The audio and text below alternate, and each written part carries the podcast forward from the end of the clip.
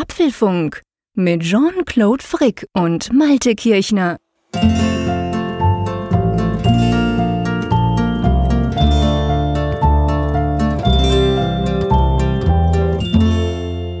Es fühlt sich an wie ein Mittwoch, ist aber in Wirklichkeit ein Donnerstag, an dem wir diesen Apfelfunk 157 aufnehmen. Und bevor wir zu den vielen, vielen Apple-Themen kommen, die uns auch diese Woche wieder ereilt haben und weiteren Themen, die interessant sind, möchte ich mit dir, lieber Jean-Claude, der ja heute erst wieder gelandet ist in der Schweiz, du warst ja in den letzten Tagen in London, würde ich gerne mit dir sprechen über das wichtigste, das bedeutsamste Tech-Thema dieser Woche. Weißt du, was ich meine? Oh, es ist jetzt relativ schwierig. Ich, ich, ich habe eine Idee, aber andererseits, wenn du mich darauf ansprichst, denke ich, dass meine Idee falsch liegt. Also was ist denn das wichtigste Tech-Thema dieser Woche gewesen? Was habe ich denn verpasst? ja, es geht natürlich um die Geschirrspülmaschine im Hause Frick. Wie ist es weitergegangen? Das war ja richtig so ein Cliffhanger. du hast uns ja gesagt, am nächsten Tag sollte sie repariert werden. Keiner wusste, ob sie wieder betriebsfähig Keiner ist wusste. und so weiter und so fort. Und jetzt natürlich die spannende Frage, wie läuft es mit dem Geschirr bei dir? Also, da, wir machen einen kleinen Exkurs in, ins Thema Weißware. Und ich habe, muss ich wirklich sagen, ich habe viel gelernt in den letzten paar Tagen, beziehungsweise letzte Woche vor allem. Und wir haben ja, muss man ja auch sagen, so ein bisschen, äh, warum wir das überhaupt tun, wir haben ja extrem viele Zuschriften bekommen, genau um dieses Thema. Also offensichtlich hat dieses, äh, dieses Drama um unsere kaputte Geschirrspülmaschine, hat euch animiert, ihr habt uns geschrieben, ihr habt uns ganz viele Tweets geschickt, ihr habt uns selber von euren Erfahrungen berichtet. Also da war ganz viel los. Also, Punkt ist der, wir haben uns nicht scheiden lassen, meine Frau und ich. Wir waren aber ganz kurz davor, muss ich ganz ehrlich sagen. Also dieses Thema ist ein absolutes Reizthema im Hause Frick, weil wir es beide so hassen, das habe ich ihr letztes Mal schon erklärt. Und wenn wir dann so beide nebeneinander stehen und abwaschen, also da kamen Streitigkeiten zum, äh, das war einfach nicht gut. Das war wirklich ganz, ganz bad, bad mood, war da bei uns ein paar Tage lang. Ja, aber am Donnerstag, das stimmt, am Donnerstag kam der Techniker, der, der avisierte und der hat dann tatsächlich das gemacht, was ich ja so ein bisschen erwartet hatte. Der kam, der guckt und ja, wahrscheinlich Heizung, hm, vielleicht Elektronik, vielleicht aber auch Pumpe. Und so hat er noch rumtelefoniert. Und dann ist es ja so heute, also wir haben so einen Dienstleister, wo wir es gekauft haben, der nennt sich Fust bei uns in der Schweiz, da kann man so, so solche Geräte eben kaufen. Und da hat man auch Service und alles. Und dann hat er geguckt und die haben natürlich für jedes Gerät haben die so quasi eine History. Und dann sagt er so, ja, aber das Ding ist neun Jahre alt und wir haben schon 1800 Franken rein investiert. Das hat ursprünglich vor neun Jahren mal irgendwie zweieinhalbtausend gekostet, aber ich meine, sagt, sagt, wie oft das Ding kaputt war. Und wir hatten ja diese Garantieverlängerung. Wir haben das ja jedes Jahr gemacht. Also wir mussten ja nie was zahlen, nur diese Garantieverlängerung. Und die war deutlich billiger als das, was die da reingesteckt haben. Und dann sagt er so, ja, das, das lohnt sich nicht mehr. Also das lohnt sich für uns nicht mehr, also für den Dienstleister, diese Maschine noch mal zu flicken. Da habe ich gesagt, ja, ist nicht mein Problem. Ihr müsst mir einfach was hinstellen. Ich muss wieder was haben. Und das wusste er natürlich. Und er hat gesagt, ja, okay, wir machen, wir machen euch ein Angebot, also ein super Angebot für eine neue Maschine. Da habe ich gesagt, ja, tönt gut. Und dann, und jetzt kommt eigentlich der spannende Punkt. Dann habe ich ihn gefragt und gesagt, hey, ich meine, wir sind ja, das Ding geht alle zwei, zweieinhalb Jahre kaputt. Und das jetzt schon seit neun Jahren. Was ist denn da eigentlich los? Wir hatten ein Gerät von Electrolux mhm. vorher. Das ist, glaube ich, eine schwedische Firma, die gibt es bei uns in der Schweiz, sind die ziemlich groß, in ganz vielen Häusern und so sind die verbaut. Und dann sagt er so, ja, das Punkt sei natürlich der, die zum Beispiel, aber auch viele andere, sind darauf ausgelegt, dass man so drei bis fünfmal pro Woche einen Waschgang macht. Und da sind sie dann so auf zehn Jahre ausgelegt und nach zehn Jahren geht da mal was kaputt. Und dann habe ich so kurz gerechnet, wir haben ungefähr im Schnitt mindestens zweimal am Tag, manchmal auch dreimal. Ja, und wenn du es unter diesem Aspekt anguckst, dann ist ja klar, ging die Maschine alle zweieinhalb Jahre mhm. kaputt. Weil die war einfach durch. Die war quasi durchgenudelt. Die hatte ihre zehn Jahre in zweieinhalb Jahren abge... Also wir hatten quasi die übernutzt. Und dann habe ich so gesagt, ja, okay, leuchtet mir prinzipiell ein, aber ich meine, wir sind eine Familie mit zwei Kindern, ich, wir sind wahrscheinlich nicht die Einzigen, die eine Geschirrspülmaschine so oft nutzen. Was gibt's denn dafür für Alternativen? Und jetzt, lange Rede, kurzer Sinn, jetzt steht seit gestern eine Miele Maschine bei uns, deutsche Wertarbeit. und die sind offensichtlich, die sind zwar ein bisschen teurer in der Anschaffung, aber gar nicht so extrem viel, by the way. Jedenfalls bei uns in der Schweiz. Und die sind darauf ausgelegt, dass man sie wirklich sehr viel braucht. Weil der hat uns dann erzählt, ja, das ist halt so, die haben auch Profimaschinen so für Restaurants, die ja dann 10, 20 Mal am ja, Tag laufen. Sagen, Gastronomie. Und die verbauen viele, genau. Und die verbauen offensichtlich viele Teile ja. dann auch in ihren, in ihren ähm, Amateurmaschinen sozusagen. Ja, und jetzt haben wir so ein Teil Zwei Jahre Garantie, danach werden wir wieder eine Garantieverlängerung abschließen, weil offensichtlich die Ersatzteile bei denen dann schon ein bisschen teurer sind als bei der, die wir vorher haben. Aber du, ich habe viel gelernt. Ich, ich war gar nicht auf die Idee gekommen, dass man die quasi auch übernutzen könnte, mhm. weißt du? Und die dann eigentlich blöd gesagt, ja, logisch, dass die, dass die alle paar Jahre kaputt war, weil wir die so viel gebraucht haben. Also ich hoffe, jetzt ist es besser mit dem neuen. Ist sie denn smart oder ist es wieder eine konventionelle Maschine? Ähm, nein, sie ist nicht smart. Also ich finde, sie ist recht smart. Sie hat ein Display, sie hat diverse Programme. Also sie hat ein bisschen mehr Elektronik, sage ich mhm. mal, so, so von vorne. Aber in Bezug, was wir natürlich letztes Mal diskutiert haben, so ähm, äh, Wi-Fi-Anschluss und App dazu, ist sie nicht smart. Nee, das, das haben wir also das, das hatten die gar nicht. Die hatten jetzt kein Modell, das smart wäre. Ich, wahrscheinlich hat Miele schon eins, aber der, ich sag mal, der Dienstleister und by the way, die haben uns das dann wirklich zu, also wir haben dann am Schluss noch ungefähr 40 Prozent bezahlt für die neue Maschine. Also es war schon ein sehr gutes Angebot eigentlich. Sie haben es dir natürlich nicht gratis hinstellen können, aber für das ja die andere neun, neun Jahre alt war, also wir sind eigentlich jetzt sehr zufrieden, muss mhm. ich sagen. Und natürlich ist es wunderschön, während ich das hier aufnehme, ist das Teil unten am Waschen. Ach. Hast du auch automatische Dosierung da drin? Ich gucke hier gerade mal auf die alles, Seite. Alles, die hat irgendwie, die hat Wasserrückgewinnung mhm. und er schießt mich tot. Die hat ein Kurzprogramm, das aber speziell so ist, dass es wirklich, also kannst die auch füllen, 50 Minuten, zack, dann ist es sauber. Dann hat sie natürlich so ein Öko, schieß mich tot, ich brauche gar nichts Programm, das dauert aber dann mhm. auch vier Stunden. Das kannst du in der Nacht laufen lassen. Also die hat ganz viel, was unsere andere natürlich nicht hatte. Aber ja, also letztendlich, die muss einfach putzen. Punkt. Zweimal am und, Tag. Und hast du auch die 3D Multiflex Schublade da eingebaut? Das sind Selbstverständlich. Ja, ja, das sind ja fast Begriffe wie bei Apple, so 3, 3D Touch ja, völlig für die crazy. Ja, völlig crazy. Also die haben da, die haben da Marketingbegriffe in diesem Weißwarensegment, wo du wirklich denkst, boah, da hat sich jetzt einer aber was Wahnsinn. überlegt, Freunde. Ist eigentlich nur eine Geschirrschublade, aber nein, nein, das ist. ja, ja, das habe ich auch bei meiner Waschmaschine festgestellt. Also die hat auch so eine Dosierungsfunktion und die heißt dann iDose, also I und dann okay. DOS, so im Sinne von Dosierung, ja. aber halt intelligent.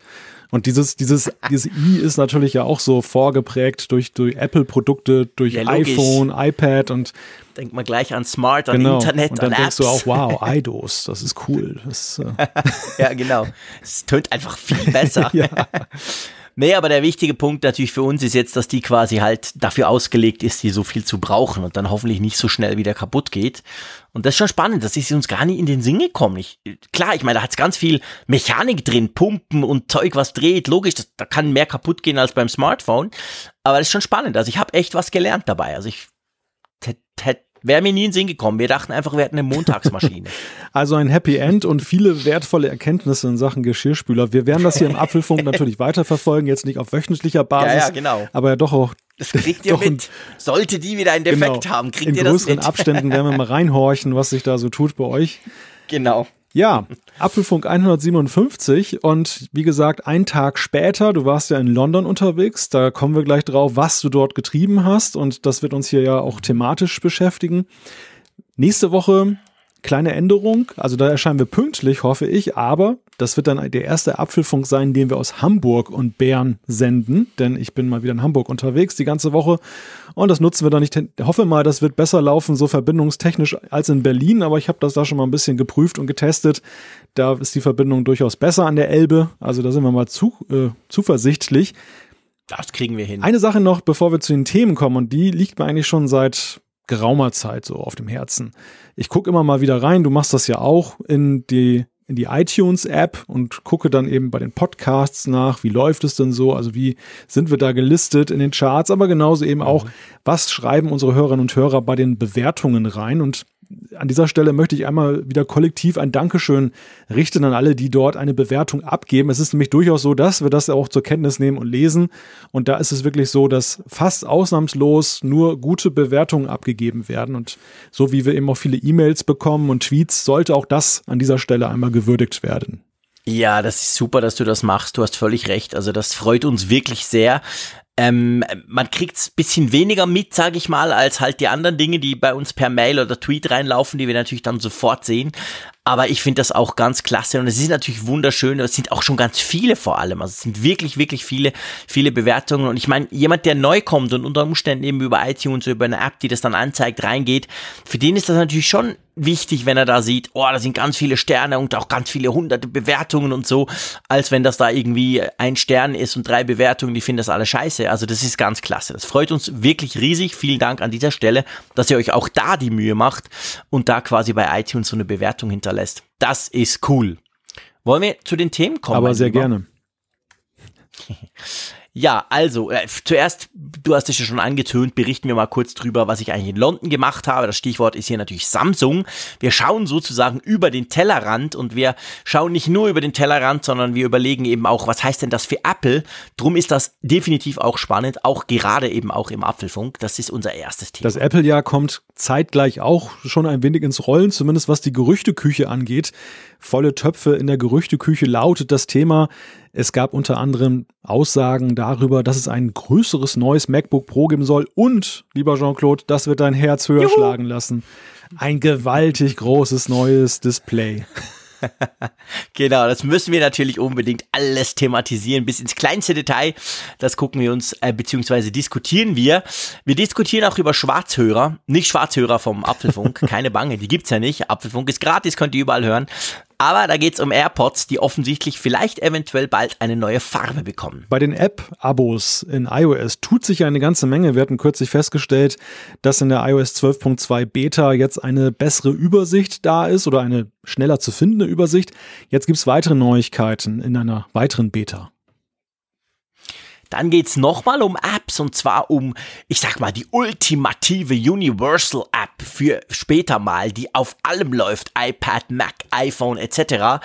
Dass das nicht nur eine Fantasie ist, sondern konkret offensichtlich unter Umständen dran gearbeitet werden könnte, das besprechen wir. Und auch wenn wir einen Tag später auf Sendung gehen, so haben wir doch unsere Umfrage der Woche, die wir auswerten mit einer neuen Frage und wir schauen auch nochmal in unseren Posteingang. Aber sowas von, genau. Gut, dann, ähm, ja, dann, dann legen wir los, ja. oder? Ich habe ein bisschen gechillt in London jetzt drei Tage. Nein, das stimmt natürlich nicht. Auch wenn es vielleicht so wirkt, cool, der Frick ist wieder am Rumchatten, aber das ist natürlich immer auch mit Arbeit verbunden. Ich war ja von Samsung eingeladen nach London, um beim ähm, Start, beim Launch des Galaxy S10 und den ganzen anderen Smartphones dabei sein zu können. Hab die äh, schon ausprobieren können, habe auch ein Galaxy S10 Plus bekommen seit gestern Abend. Und ja, es ist das neue Flaggschiff natürlich von Samsung. Es ist eigentlich das iPhone das, was das iPhone bei Apple ist, ist das Galaxy S, die S-Reihe eigentlich bei Samsung. Samsung hat dieses Jahr ein Jubiläum gefeiert, das sind zehn Jahre, wo sie diese Galaxy-Reihe ähm, eigentlich haben. Und da haben sie sich schon einiges einfallen lassen. Und ich weiß nicht, hast du es ein bisschen mitverfolgt? Ja, ich habe es mir angesehen und ich habe natürlich auch im Vorfeld schon die Neuigkeiten mitverfolgt. Denn Samsung hat ja mittlerweile ähnliche Probleme wie Apple, das ja es war noch fast ja, schlimmer. Ja, es war schlimmer, ja. Es war eigentlich ja alles rausgerutscht, was, zumindest was das S10 betraf. Also da, da war ja, ja nun völlige Klarheit schon. Da war ja auch so ein Hands-on-Video irgendwie rausgerutscht vorher und es war ganz war grausam. Super, genau. 24, der arme Kerl, der das gemacht hat, 24 Stunden vorher, kam wirklich ein Hands-on, ein super gutes, schönes Hands-on-Video. Das war natürlich viel zu früh, viel zu früh, also 48 Stunden sogar vorher. Es kam nämlich schon, bevor wir unser Hands-on, wir hatten am Dienstag so ein sogenanntes NDA Hands-on, da kannst du schon mal ausprobieren, Fotos machen, das so ein bisschen damit spielen, zwei, drei Stunden lang. Und danach musst du aber die Klappe halten, bis zum Event selber dann quasi. Das ist natürlich schön für Journalisten, da können sie sich schon vorbereiten. Aber so eins quasi ein, ein dort aufgenommenes Video ist dann eben geleakt sozusagen. Äh, natürlich immer sehr peinlich. Ähm, trotzdem, bevor wir dann zum eigentlichen Star kommen, schlage ich vor, wir, wir, wir gucken uns das S10 mal an. Was ja, was ja auffällt, was mir wirklich aufgefallen ist, dass Samsung, und das meine ich jetzt nicht irgendwie, die kopieren mal wieder Apple, sondern Samsung hat ja was das Line-up. Sie haben ja drei Smartphones vorgestellt. Es gibt das Galaxy S10, es gibt das S10 Plus und es gibt das S10e. Und es gibt da noch ein 5G, da kommen wir nachher dazu. Aber wenn man das anguckt, ist das ja genau gleich wie Apple. Es gibt das iPhone 10s, das entspricht quasi, also da, da hat Samsung jetzt das Galaxy S10 dafür. Das S10 Plus ist quasi das XS Max oder das 10s Max. Und das S10e, das Samsung jetzt vorgestellt hat, das ist wirklich quasi genau, es kostet auch genau gleich viel, ist das iPhone 10R. Also schon interessant, dass sie quasi genau diese Spreizung, die auch Apple gemacht mhm. hat, ein großes, sehr teures Gerät, ein in Anführungszeichen normales, immer noch teures Gerät und ein bisschen günstigeres, aber ein bisschen abgespeckteres Gerät. Das hat Samsung genau eins zu eins so durchgezogen dieses Mal. Ja, einerseits ja diese Dreiteilung, das dachte ich auch, aber auf der anderen Seite ja eben dann auch völlig im Kontrast zu Apple, dass sie eben nicht mit ihrem Zehner-Gerät jetzt eine neue Dekade ausgerufen haben, sondern da kommen wir ja später drauf, was dann eben die neue Dekade eingeleitet haben könnte. Da gibt es ja ein anderes Gerät, was dafür Furore sorgte, aber ich fand, das war mhm. schon irgendwie so ein Unterschied, weil das S10 ja dann doch in vielerlei Hinsicht eher evolutionär zu sehen ist, was das Design angeht. Gut, ich meine, sie war natürlich mit der Rahmenlosigkeit ja auch schon sehr weit vorgeprescht vor Apple. Das, deshalb ja, gab es diesen Schnitt ja, ja nicht es ist so, ich gebe dir insofern recht, es ist natürlich nicht so wie Apple damals, das tönt so blöd, vor eineinhalb Jahren, als sie quasi den Schritt zum iPhone 10 gegangen sind, das ja wirklich revolutionär innerhalb des iPhone-Kosmoses war. Aber trotzdem ist es bei Samsung schon auch so, auch Samsung hat eigentlich schon länger diese Zwei-Jahres-Rhythmen, wenn es ums Design geht. Ganz ähnlich wie bei Apple. Bei Samsung sind es immer die geraden Nummern. Also das Galaxy S6 zum Beispiel, das war ein radikal neues Design aus Glas und Aluminium, wohingegen vorher das waren so Plastikbomber bei die, die Galaxy Smartphones. Dann das S8 war das erste wirklich so annähernd rahmenlose, das auch keinen Knopf mehr hatte. Vorher hatten die Galaxy auch Knöpfe, so Home-Buttons wie beim iPhone. Und jetzt das S10. Es sieht zwar im ersten Moment sehr ähnlich aus wie das S9 vom letzten Jahr, aber durch diese, es hat ja keine Notch, sondern es hat ja eigentlich wirklich praktisch gar keinen Rahmen mehr und die Frontkamera ist so, die, die haben da so einen ganz tollen, fancy Marketingbegriff dafür. Aber die ist ja, genau, die ist ja nur so, so ein Loch ja. quasi, dass sie mit dem Laser direkt ins AMOLED-Display reinschneiden. Das muss offensichtlich natürlich schwierig sein, weil wenn du da daneben schneidest, ist, ist das Display futsch und so. Und das sieht schon, ich muss sagen, auf den Bildern fand ich auch so, boah, boah, ja, okay. Aber wenn du es dann in der Hand hast oder selber hast, dann fällt das schon auf, das ist schon nochmal ein ziemlicher Designschritt. Und was vor allem witzig ist, dieses, dieses S10 Plus, was ich habe, also das große, schwere in Anführungszeichen, das ist unglaublich leicht. Also es ist wirklich spannend. Im Vergleich zum Vorgänger kommt es dir halb so schwer vor. Es ist deutlich flacher und es ist natürlich schwer. Ich mein, schwer ist ein relativer Max, Begriff. Ihr wisst es. Ja, logisch, klar. Aber ihr wisst, ich komme vom Max, ich bin mir ein gewisses Gewicht und auch eine gewisse Größe. Dahingehend wirkt es fast filigran, ja. obwohl es genauso ein großes Bild, also der, der Bildschirm ist genau gleich groß. Das ist auch ein ganz großer, ähm, ein großer AMOLED-Display, 6,4 Zoll.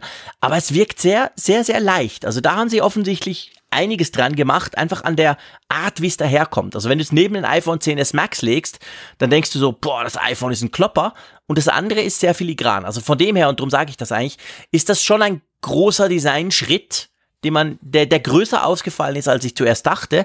Aber klar, verglichen mit der Schritt vom iPhone 7 aufs iPhone 10 damals, ist es so natürlich nicht vergleichbar. Das mhm. ist definitiv so. Ja, also nach meinem Empfinden ist es tatsächlich aber doch eher evolutionär und das ist ja ein allgemeiner Trend, ja. den du ja in der Smartphone-Branche hast. Was glaube ich auch, also neben natürlich dieser anderen Neuigkeit, die alles überstrahlt hat, aber auch dazu geführt hat, dass das S10S recht etwas medial ins Hintertreffen geraten ist. Also man merkte ja schon auch, als alles, als alles rausliegte, da war ja, und da, da stand das S10 zu der Zeit ja noch völlig alleine medial im Raum. Da war es ja. ja auch nicht gerade so, dass man jetzt von Begeisterungsstürmen sprechen konnte in den Medien, sondern eher so eine Abhandlung im Sinne von, okay, Samsung, neues Flaggschiff, wichtig natürlich, kann dies und das. Und ich finde eigentlich, die Qualitäten liegen eigentlich so bei Dingen, die jetzt auch vielleicht sich gar nicht so aufdrängen. Also um jetzt gleich mal dann rüber zu gehen zum, zum ersten Feature, was ich, was für mich eigentlich so mhm. das Interessanteste persönlich ist, weil wir auch mal darüber gesprochen haben als Option für das iPhone, ist ja dieser Fingerabdrucksensor, der im Display da drin steckt. Das finde ich irgendwie cool. Ja, vor allem, und da komme jetzt ich, ich fand das total scheiße. Ich habe mich schon mal gleich total genervt und dachte, nein, jetzt kommt Samsung auch mit dem Mist, weil ich habe das beim Huawei Mate 20 Pro getestet, habe ich ja auch hier das Gerät. Funktioniert bei meinem Finger überhaupt nicht. Ich habe es beim OnePlus 6T getestet. Funktioniert bei meinem Finger überhaupt nicht. Also Ich bin sehr, sehr, sehr, sehr skeptisch, einfach weil das ist so ein bisschen wie Touch ID First Generation. Also da erinnern wir uns zwar nicht mehr dran, aber das war ja früher recht mühselig. Da musstest du immer wieder tippen und tappen und so und irgendwann ging es dann manchmal vielleicht ein bisschen. So kamen die bisher daher. Und da muss man jetzt sagen, Samsung macht es eben anders. Samsung, also die anderen machen das so, dass sie eine Kamera unter dem Display haben und dann wird das Display beleuchtet und leuchtet von unten an deinen Finger und macht quasi, salopp gesagt, ein Bild deiner Linien des Fingers. Das wird dann mit dem abgeglichen, was du vorher eingelesen hast und so wird entsperrt. Ähm, Samsung hat den schönen Namen Ultrasonic Scanner. Da dachte man natürlich auch, ja, ist wieder so ein Marketing-Quatsch. Aber das funktioniert tatsächlich anders. Das funktioniert nicht mit Licht sondern irgendwie mit Schallwellen oder so. Ein Kollege von mir hat mich gefragt, ob das ein Hund wohl hören kann. Müssen wir unbedingt mal testen. Weil die hören ja viel besser als Menschen. Genau. Jedes Mal, wenn du es entsperrst, kriegt er irgendwie Panik oder so. Werde ich testen und ja. berichten. Aber das ist eine andere Technologie. Und ich sage jetzt mal, bei meinem eher schlechten Finger für solche In-Screen-Fingerprint-Dinger funktioniert das ganz hm. hervorragend. Mhm. Also da hat Samsung offensichtlich wirklich technologisch einen Schritt vorwärts gemacht gegenüber der Konkurrenz, die das ja schon seit einem halben Jahr ja, auch haben. Also ich bin ja nach wie vor der Ansicht, wir hatten ja immer mal wieder darüber gesprochen, dass das eigentlich, wenn so ein Fingerabdruckscanner oder Sensor nicht ins Gewicht fällt im Sinne von, er braucht reservierten Raum im Rahmen oder er ist jetzt dann mhm. ja optisch ein, ein, eine nicht so gut, schöne Zierde, Zierde dass, dass, dass der in mhm. Kombination mit Face ID natürlich ein, ein tolles Doppel wäre. Und ja deshalb, also ich kann mich an dieser, dieser neuen Funktion durchaus erfreuen und, und denke mhm. dann auch, na, Apple, könnte das auch was für euch sein? Ja. Ja, also ich, wenn sie es so machen, ich sag mal in der Qualität, wie das jetzt Samsung macht, oder vielleicht doch ein bisschen besser, weil es ja dann ein Dreivierteljahr später ist, dann dürfen sie das von, von, mir aus gerne auch verbauen. Absolut. Aber ich muss dir auch sagen, es gibt eine andere Funktion vom S10, die ich mir wirklich viel, viel, viel, viel, viel, viel lieber im iPhone wünschen würde, die ich wirklich sehen will dieses Jahr. Und das ist ja die dritte mhm. Kamera. Also man hat ja jetzt bei Samsung auch drei Kameras, eine normale in Anführungszeichen, dann hast du eine, eine Zweifach-Zoom-Kamera und dann hast du diese Ultra-Weitwinkel-Kamera. Was nutzt sie dir? Das ist Hammer. Es ist so praktisch, wenn du zum Beispiel in der Stadt bist, du kriegst viel mehr drauf. Du kannst, du hast einfach genau gleich wie beim Zoom, wo du einfach mehr Möglichkeiten ja. hast, weil du halt mal einen Ausschnitt zoomen kannst, hast du natürlich mit der genau gleich. Du kannst einfach mehr Möglichkeiten fotografieren. Ich war jetzt gerade in London. Ich hatte das Huawei Mate 20 Pro dabei. Das hat ja auch so eine seit dem Herbst. Und da habe ich einfach coole Fotos gemacht, weil ich einfach ein bisschen quasi den, den Fokus aufmachen konnte. Also ich schätze das sehr. Ich finde, es gibt einem mehr kreative Möglichkeiten. Mhm.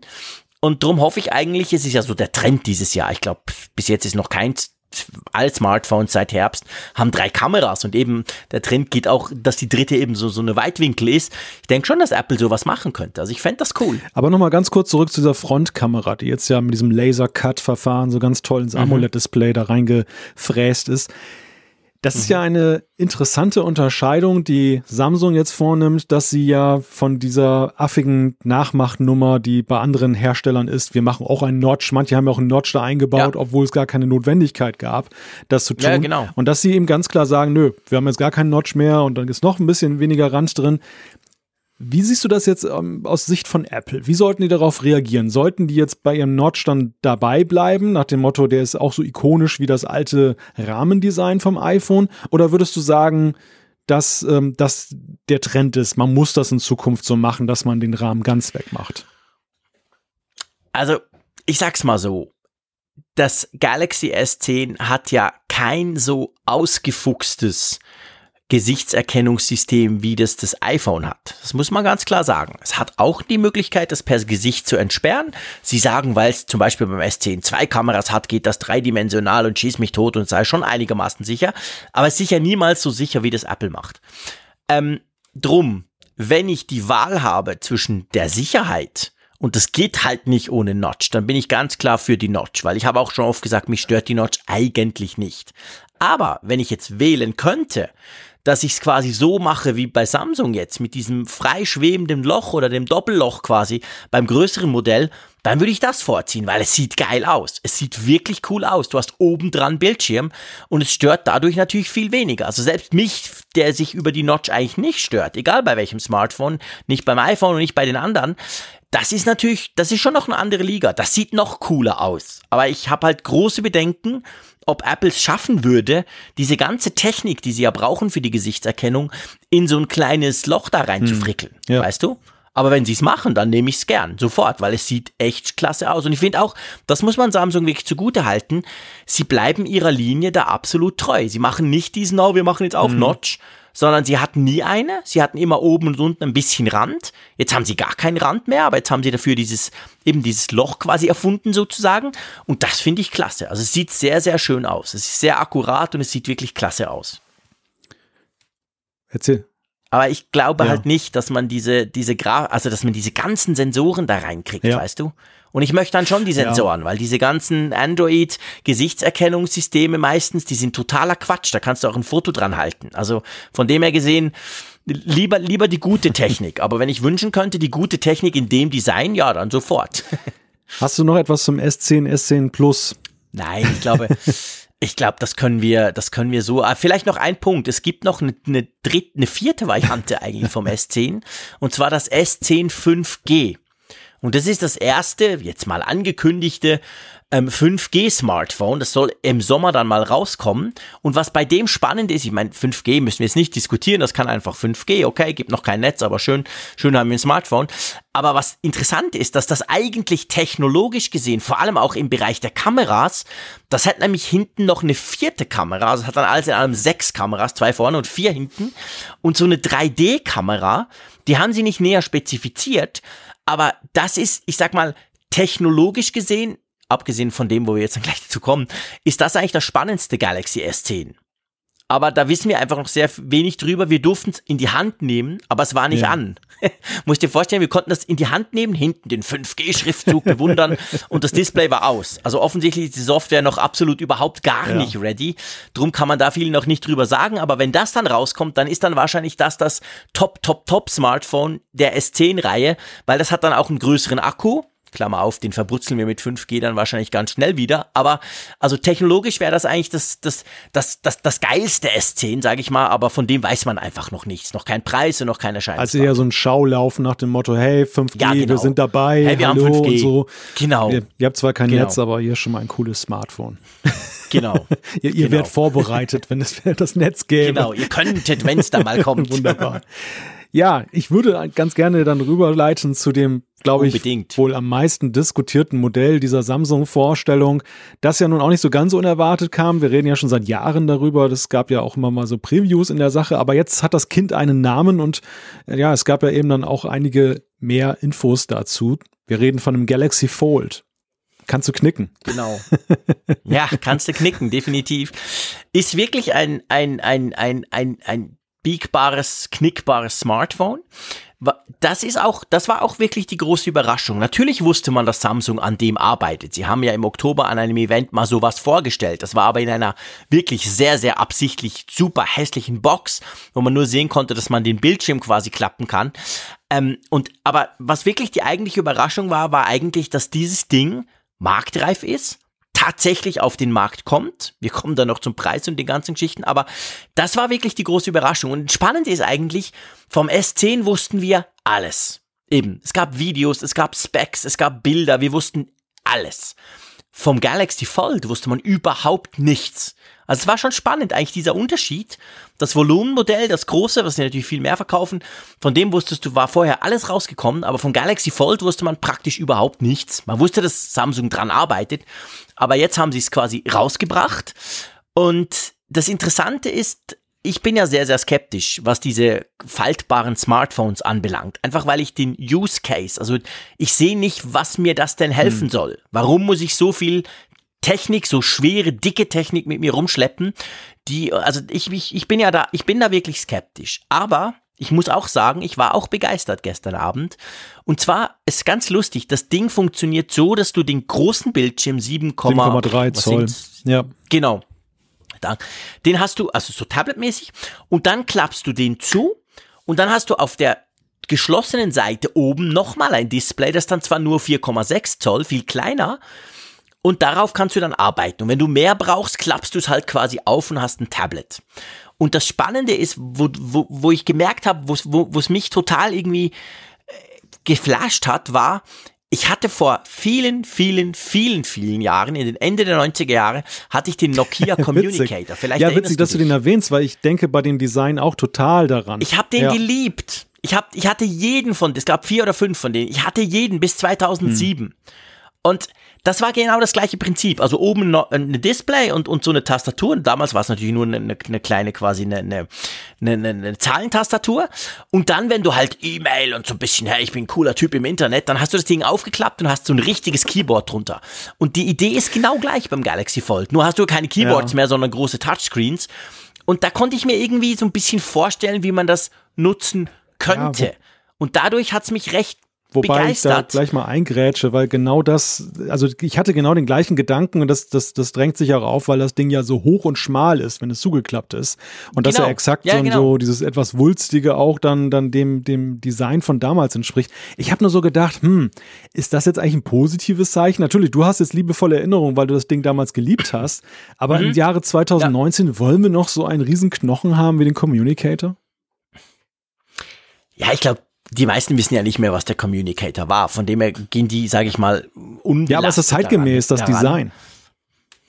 Ja, das ist ja das Problem. Und das ist ja genau das Hauptproblem von all diesen Smartphones. Das wird ja jetzt nicht das letzte sein, das wir sehen. Ähm, Brauche ich ein Smartphone, das ich aufklappen kann zum Tablet und das aber dann gezwungenermaßen, wenn es eben nicht aufgeklappt, wenn es zusammengeklappt, zusammengelegt, origami-mäßig irgendwie verkleinert wird, dann ist es ja immer noch größer als ein Smartphone. Es ist dicker, es ist anders. Und das ist ja genau, das ist ja genau mein Problem. Wenn ich so, wenn ich mein iPhone schütteln könnte und es kommt ein Display raus und ist so groß wie ein iPad und danach schwippe ich mit dem Finger und das Display ist weg und danach ist es so groß wie mein ja. iPhone. Ja, okay. Gekauft.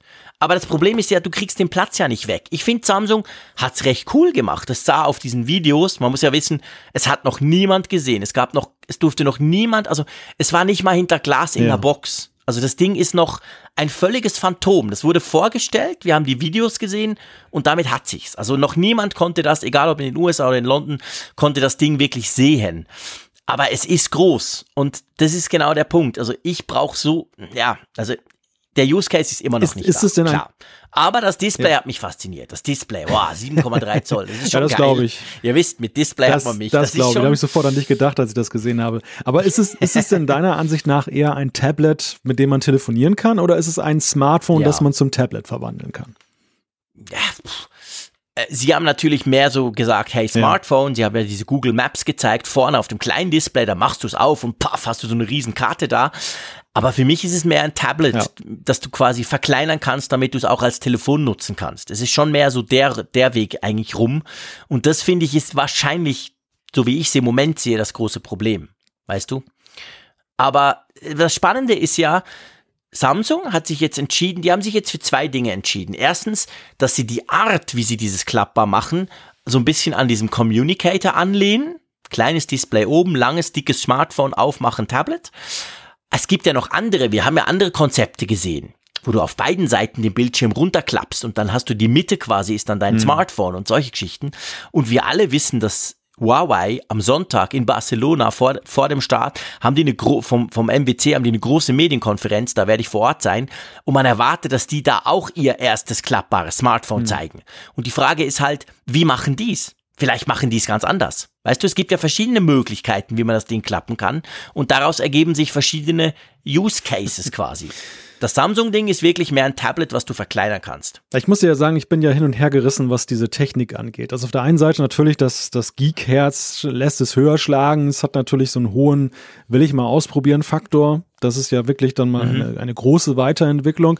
Auf der anderen Seite, wenn ich so an den Use Case denke, frage ich mich, brauche ich das wirklich? Also gerade diese Display-Ausmaße finde ich jetzt bei dem Samsung-Teil für mich oder für meine Bedürfnisse eher so zweifelhaft. Also ich finde, dass das zugeklappte Display irgendwie, das ist schon arg schmal. Also das Smartphone, das zusammengeklappt ist, fände ich, ist irgendwie zu schmal und, und, aufge genau und aufgeklappt Problem. hat es irgendwie auch so ein ganz komisches Format. Ich meine, sie werben ja damit, dass du drei Apps gleichzeitig dann im Multitasking machen mhm. kannst, weil es eher so, naja, quadratisch ist nicht, aber es ist schon eher jetzt nicht so das klassische, es ist glaube ich 4 zu 3 Format, oder? Das ist irgendwie nicht, ja. nicht so dieses ja, breite, glaube, ja. was wir jetzt da bei den Tablets haben.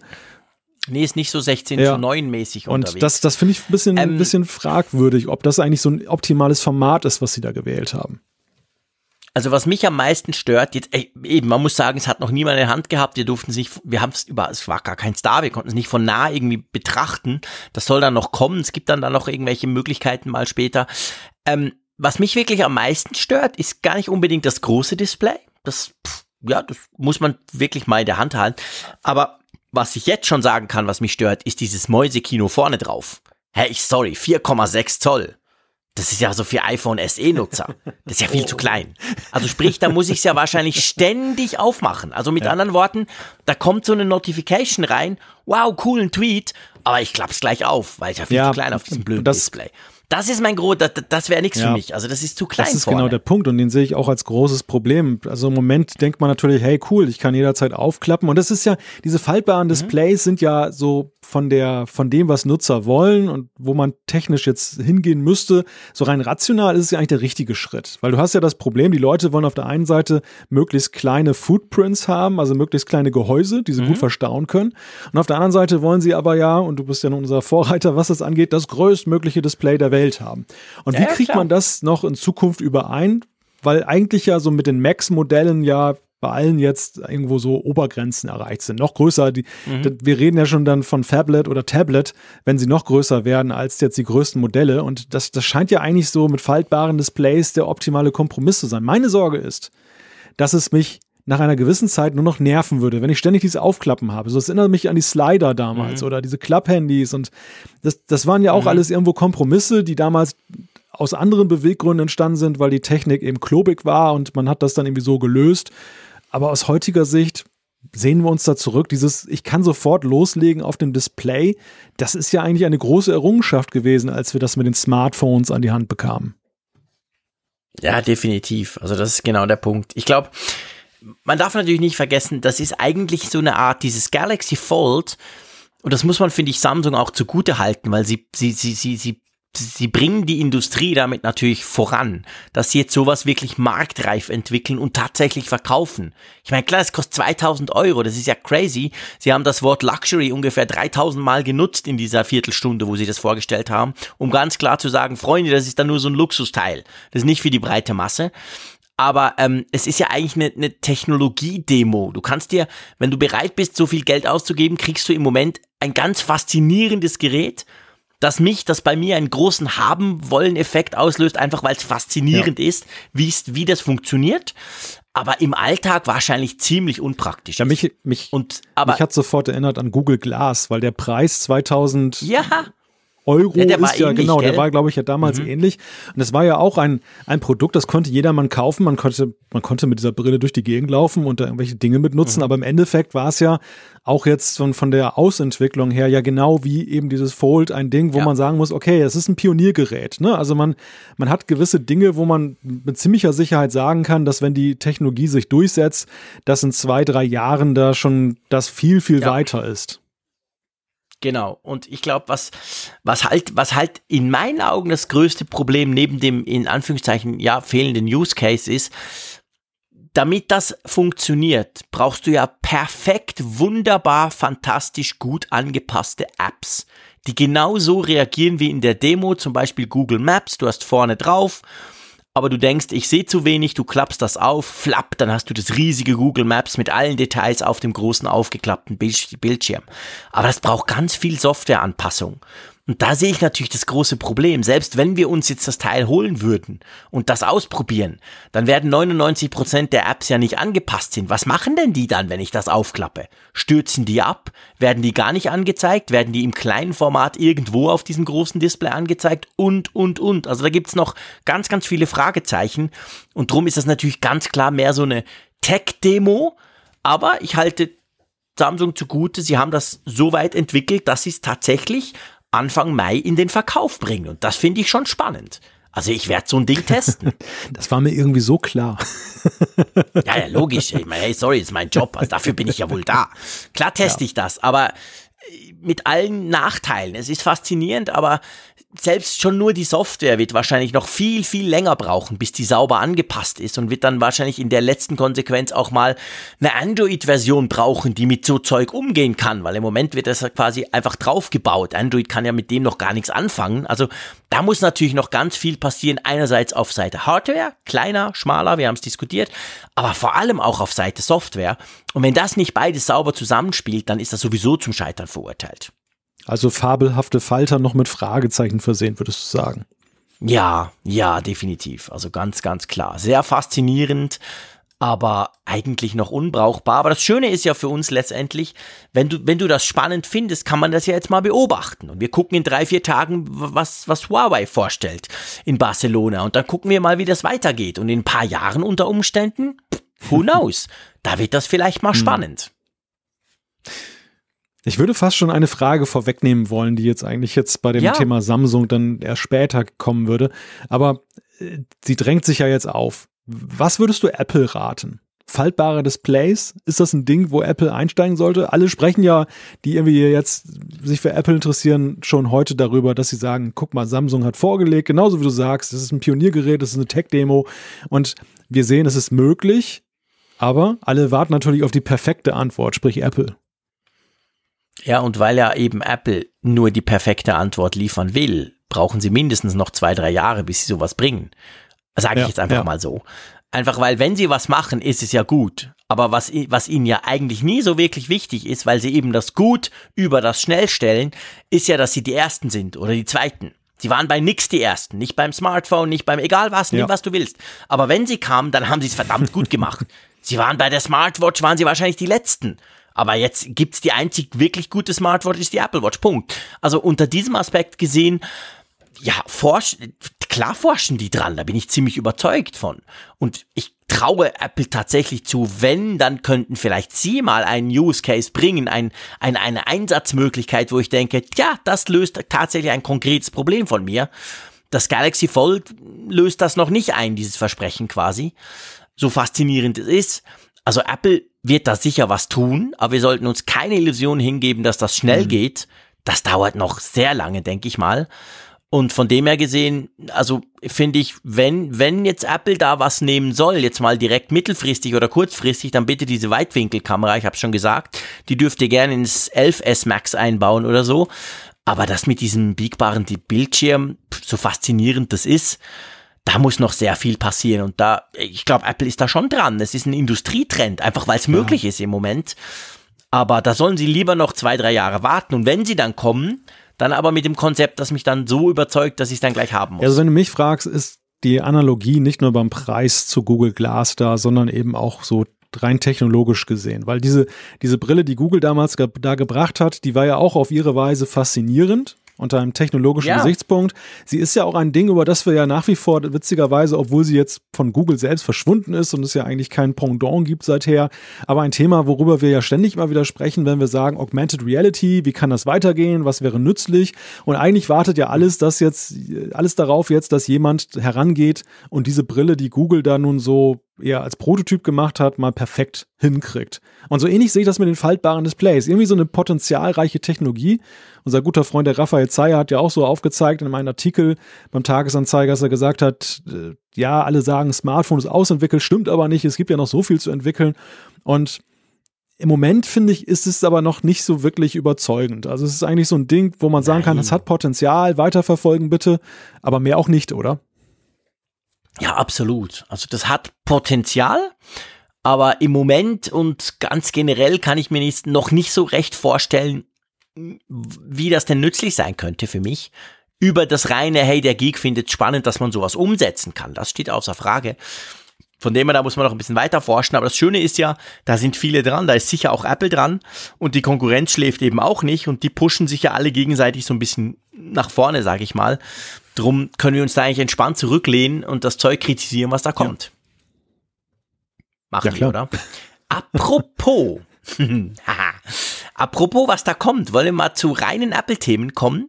Weil da ist ja die Gerüchteküche quasi übergekocht in den letzten Tagen. Ja, das kann oder? man wohl sagen. Als hätten sie dem ganzen Samsung-Hype etwas entgegensetzen wollen. Aber es geht ja nicht von Apple aus, es geht ja, Ja. von den Berichterstattern aus, die eben Kontakte haben, vermeintlich zur Zuliefererindustrie, zu Leuten, die bei Apple sitzen. Und da ist tatsächlich eine ganze Menge in den letzten Tagen rausgesickert, sofern es denn wahr ist. Und eigentlich betrifft es das ganze Line-up, ne? Also wir müssen eigentlich wirklich über das ganze Ja, Line-up hier sprechen. Und ich würde Ja. sagen, ja, natürlich das Premium-Produkt oder das, das, das Aushängeschild Apples ist ja nach wie vor marktanteilmäßig das iPhone. Und das ist tatsächlich Mhm. auch das Gerücht, wo- worüber wir wahrscheinlich am schnellsten sprechen können. Die iPhones 2019. Selbe Größe, Genau. aber weiterhin auch mit Lightning. Ja, super, bin ich ja total begeistert, Mensch. Ja, okay. Aber war auf der anderen Seite muss ich sagen, weißt du, bei all dem Hype und ich, ich habe mich ja mitreißen lassen. Ich bin ja der, der schon seit Jahren sagt, Lightning wird, werden wir noch ganz, ganz lange haben. Aber natürlich mit dem iPad Pro habe ich auch gedacht, wow, guck mal, Apple, hey, die können so ein USB Typ C in einem iOS-Device verbauen. Das ist doch schon mal ein starker Hinweis. Aber ja, wahrscheinlich wird Lightning eben halt im iPhone noch eine Weile drin bleiben.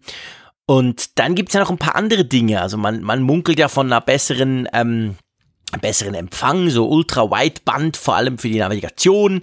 Auch neue Materialien, irgendwie so ein Frosted Glas, glaube ich, habe ich gelesen. Mhm. Ja, gell? Irgendwie das ist so, ein- so, ein- so ein mattes Glas, ist das, das so ein bisschen ja, fühlt sich dann so auch genau, anders so ein an, bisschen oder? rau fühlt sich das an. Also hat, hat so einen ganz anderen Touch. Das würde natürlich dann schön passen, weil man ja jetzt sowieso durch diese Skiladegeschichte dann die Rücken ja auch dann mit Glas hat, dass man da mal so einen anderen Akzent setzt. Die Frage ist da eben, wo will man dann das nächste Gerät, das ja jetzt wieder so ein Zweiersprung ist, also es müsste ja eigentlich mal was Neues kommen, auch optisch. Wie will man das Mhm. Ja. unterscheiden? Und das wäre natürlich recht schick, wenn man dann so eine Art raue, matte Display Rückseite zumindest hätte. Vorderseite bitte nicht, wir wollen ja gucken. Ja, ja, nee, das, das darf ruhig so bleiben, genau. Ja, und dann die Dreifachkern, die ist tatsächlich in den, in den Gerüchten, geht man eigentlich davon aus, dass auch Apple zumindest beim großen Modell auf diesen Trend ähm, aufspringen soll. Ja, und dann Reverse Charging. Ich meine, das hat jetzt auch das Galaxy S10 und ich find's immer noch völlig unbrauchbar. ich weiß nicht, findest du das geil? Kurze Erklärung, was ist das? Du, du, du, du kannst was, du stellst Ja. was ein bei deinem iPhone oder eben bei deinem Smartphone. Du legst ein anderes, das mit G geladen werden kann, drahtlos drauf und dann wird das halt entsprechend geladen. Also dann wird quasi aus deinem Smartphone wird eine Powerbank mit Wireless Charging drauf. Äh, Huawei waren die ersten mit dem Mate 20 Pro im, im, im Herbst. Ist so unglaublich langsam in der Zeit, bin ich pensioniert und kriege einen Herzinfarkt. Das kann man überhaupt nicht brauchen. Samsung sagt, sei ein bisschen schneller.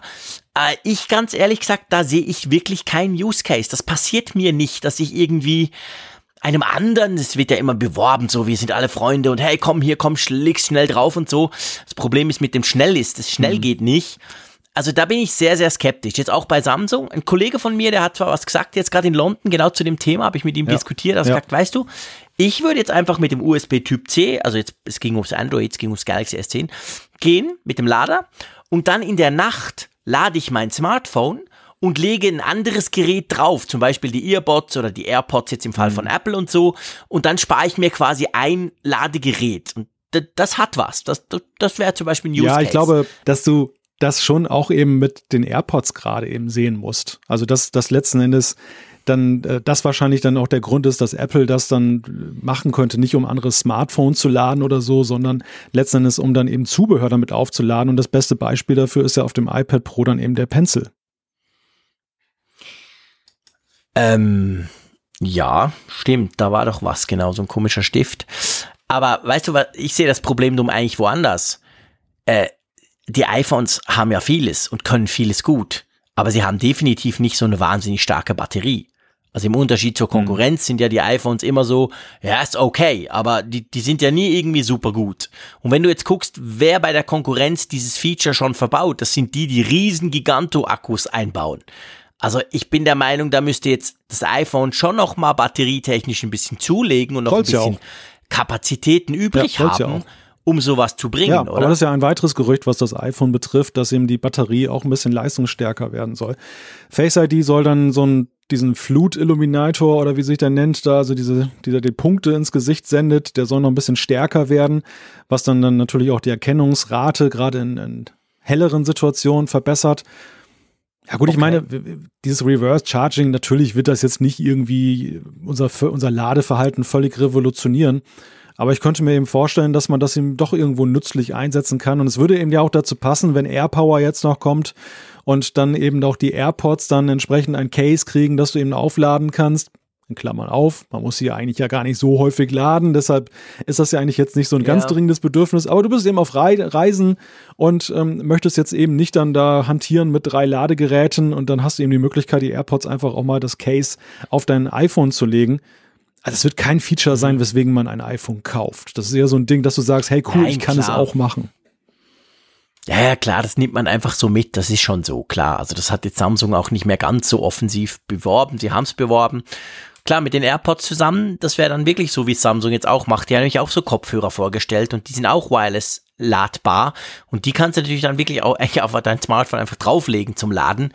Ja, okay. Es dürfen sie machen, wenn es nicht Kapazitäten von anderen spannenden Dingen abzieht, bin ich da eigentlich ganz zufrieden. Es soll, euch, es soll auch neue iPad Pros geben, gell? Ja, zwei neue Modelle heißt es. Das normale iPad soll auch noch neu aufgelegt werden. Und da kommen wir vielleicht gleich zu. Also das, das iPad Pro ist, glaube ich, vor allem jetzt ein, ein Upgrade. Also da ist jetzt nicht, oder ein Update, mhm. da wird jetzt nicht irgendwie das jetzt natürlich nach so kurzer Zeit schon wieder auf den Kopf gestellt. Aber interessant ist eigentlich das normale iPad, das Einstiegs-iPad. Da ist nämlich die Rede davon 10,2 Zoll Display statt der 9,7 Zoll. Und fragt sich alles, heißt das, dass es ein bisschen größer wird oder heißt es, dass der Rahmen wegfällt? Hm. Gute Frage, weil wenn der Rahmen wegfällt, musst du ja quasi auch die ganze Fancy Face ID Geschichte machen und alles und die ist ja, ja. teuer. Und das iPad ist ja wirklich super günstig, das normale iPad. Also da würdest du ja das wahrscheinlich opfern. Drum bin ich, habe ich wahrscheinlich das Gefühl, vielleicht wird es einfach ein bisschen größer, so wie das in Anführungszeichen alte iPad Pro, das ja auch 10,2 groß war. Mhm. Ich glaube noch nicht unbedingt, ich glaube eigentlich nicht, dass beim kleinen oder beim günstigen iPad, sorry, so muss man sagen, dass da Face ID schon reinkommt. Ja, ich könnte mir das, aber ich kann mich ja, täuschen. Ich könnte mir das auch vorstellen. Ich glaube, es waren immer 10,5 bei dem iPad Pro, dem, dem größeren. Bis das es dann auf, sein. ist glaube ich von 10,5 auf 11 dann gesprungen mit der Rahmenlosigkeit. Aber ich denke genauso wie du, dass, dass es eher so in diese Richtung gehen könnte, dass eben genau, weil man eben mhm. ja das, das, man hat ja sehr große Erfolge damit gefeiert, das iPad günstiger zu machen. Das war ja nun eine tolle Sache. Ja, genau. Andererseits ist es auch so, glaube ich, dass viele jetzt dann draufgesprungen sind, weil sie dann mal so ein Bedürfnis hatten, ein neues iPad zu kaufen nach Jahren oder eben dann das zum ersten Mal gekauft haben. Die Frage ist für Apple ja, wie können sie das jetzt weiter befördern? Wie können sie das jetzt weiterentwickeln? Also nur irgendwie ein Prozessor-Upgrade wird jetzt ja nicht viel bringen. Und das hätte natürlich einen gewissen Charme. Also auch das, das 10,5 hat ja damals einige durchaus gereizt, weil sie gesagt haben, ja, so ein kleines Quäntchen mehr Display ist immer cool. Ja, ja, klar, definitiv. Ich glaube übrigens persönlich, also spielt ja keine Rolle, was ich glaube, aber ich bin eigentlich, ich, ich bin nicht sicher, ob das iPad Pro schon dieses Jahr neu kommt. Ich glaube, das wird erst nächstes Jahr. Mhm. Weil ich glaube, beim Pro haben sie diesen eineinhalb Jahresrhythmus irgendwie jetzt drin. Ich glaube nicht, dass da jetzt schon, schon nach einem Jahr wieder ein Update kommt mit mehr Prozessor oder so. Ich glaube, die ziehen das noch bis im Frühling durch oder so. Wie gesagt, kann mich täuschen. Aber, und dann soll ja noch, ein iPad Mini hm. kommen. Welch ein neues Gerücht. Ja, wir haben ja schon drüber gesprochen. Ja, da haben wir Und schon diskutiert. Es bestätigt sich hier eigentlich, dass augenscheinlich das im alten Stile, aber eben mit neuem Prozessor kommen soll. Man muss vielleicht kurz zur Einordnung sagen, wo kommt denn eigentlich dieses, dieses ganze, dieses Sammelsurium an Gerüchten her? Das ist der Ming Chi Kuo. Der ist ja ein Analyst, der sehr stark in der asiatischen Zuliefererkette Kontakte hat. Und der hat das jetzt alles mal eben dann da zusammengefasst und auch gleich dann die Firmen genannt, die dann Apple Apple angeblich als Zulieferer dann verpflichtet hat, das zu machen. Und deshalb muss man auch sagen, weil du jetzt gerade eben erwähnt hast, zu Recht, ist das jetzt dieses Jahr oder kommt das später? Also es ist ja jetzt nicht klar, dass alles dieses Jahr kommen muss, sondern es ist eher so eine, Road, so eine Roadmap, ja, die jetzt dann da augenscheinlich besteht, im Sinne von der und der liefert zu. Ja, das ist wahr, genau. Es muss nicht zwingend dieses Jahr sein, genau. Das ist einfach so ein, ein genereller Ausblick. Ja, wollen wir mal zu den Macs kommen? Da finde ich es eigentlich fast am interessantesten, ja. die Gerüchte, oder am, sagen wir mal, am überraschendsten. Ja, genau, es soll nämlich einen größeren, ein größeres MacBook Pro geben mit einem größeren Display. 16 bis 16,5 Zoll.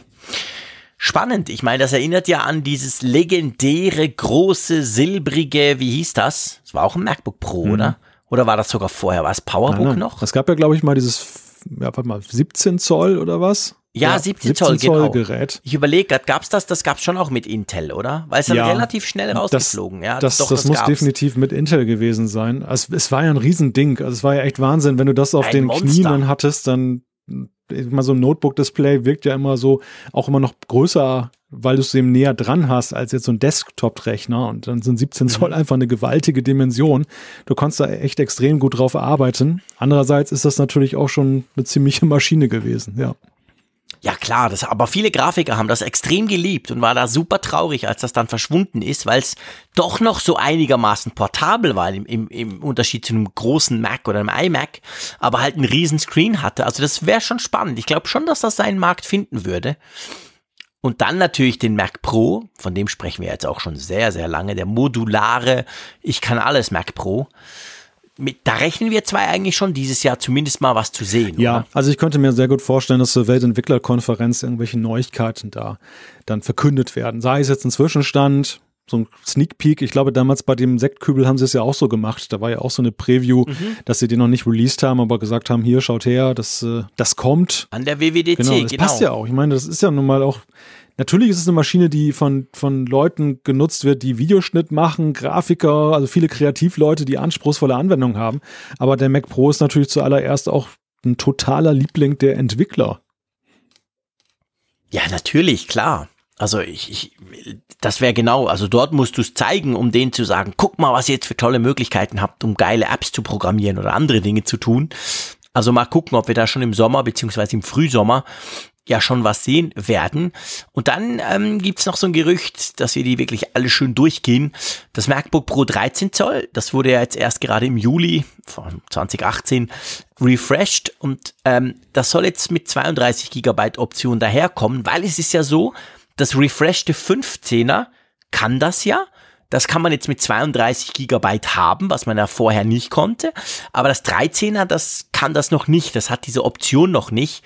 Und das soll wohl offensichtlich mit einem, ja, wahrscheinlich einem kleineren Update dann möglich sein, dass man da auch, wenn man will, 32 Gigabyte RAM einbauen kann. Das war ja der große Kritikpunkt damals, als das neue MacBook Pro mit Touchbar rausgebracht wurde, dass es eben dann auf 16 Gigabyte dann begrenzt war. Da gab es dann ja dann auch ein Statement von Apple, wo sie gesagt haben, ja, das machen wir nicht als Schikane, sondern einfach, weil wir einen Speichercontroller drin haben, der eben energieeffizient arbeitet.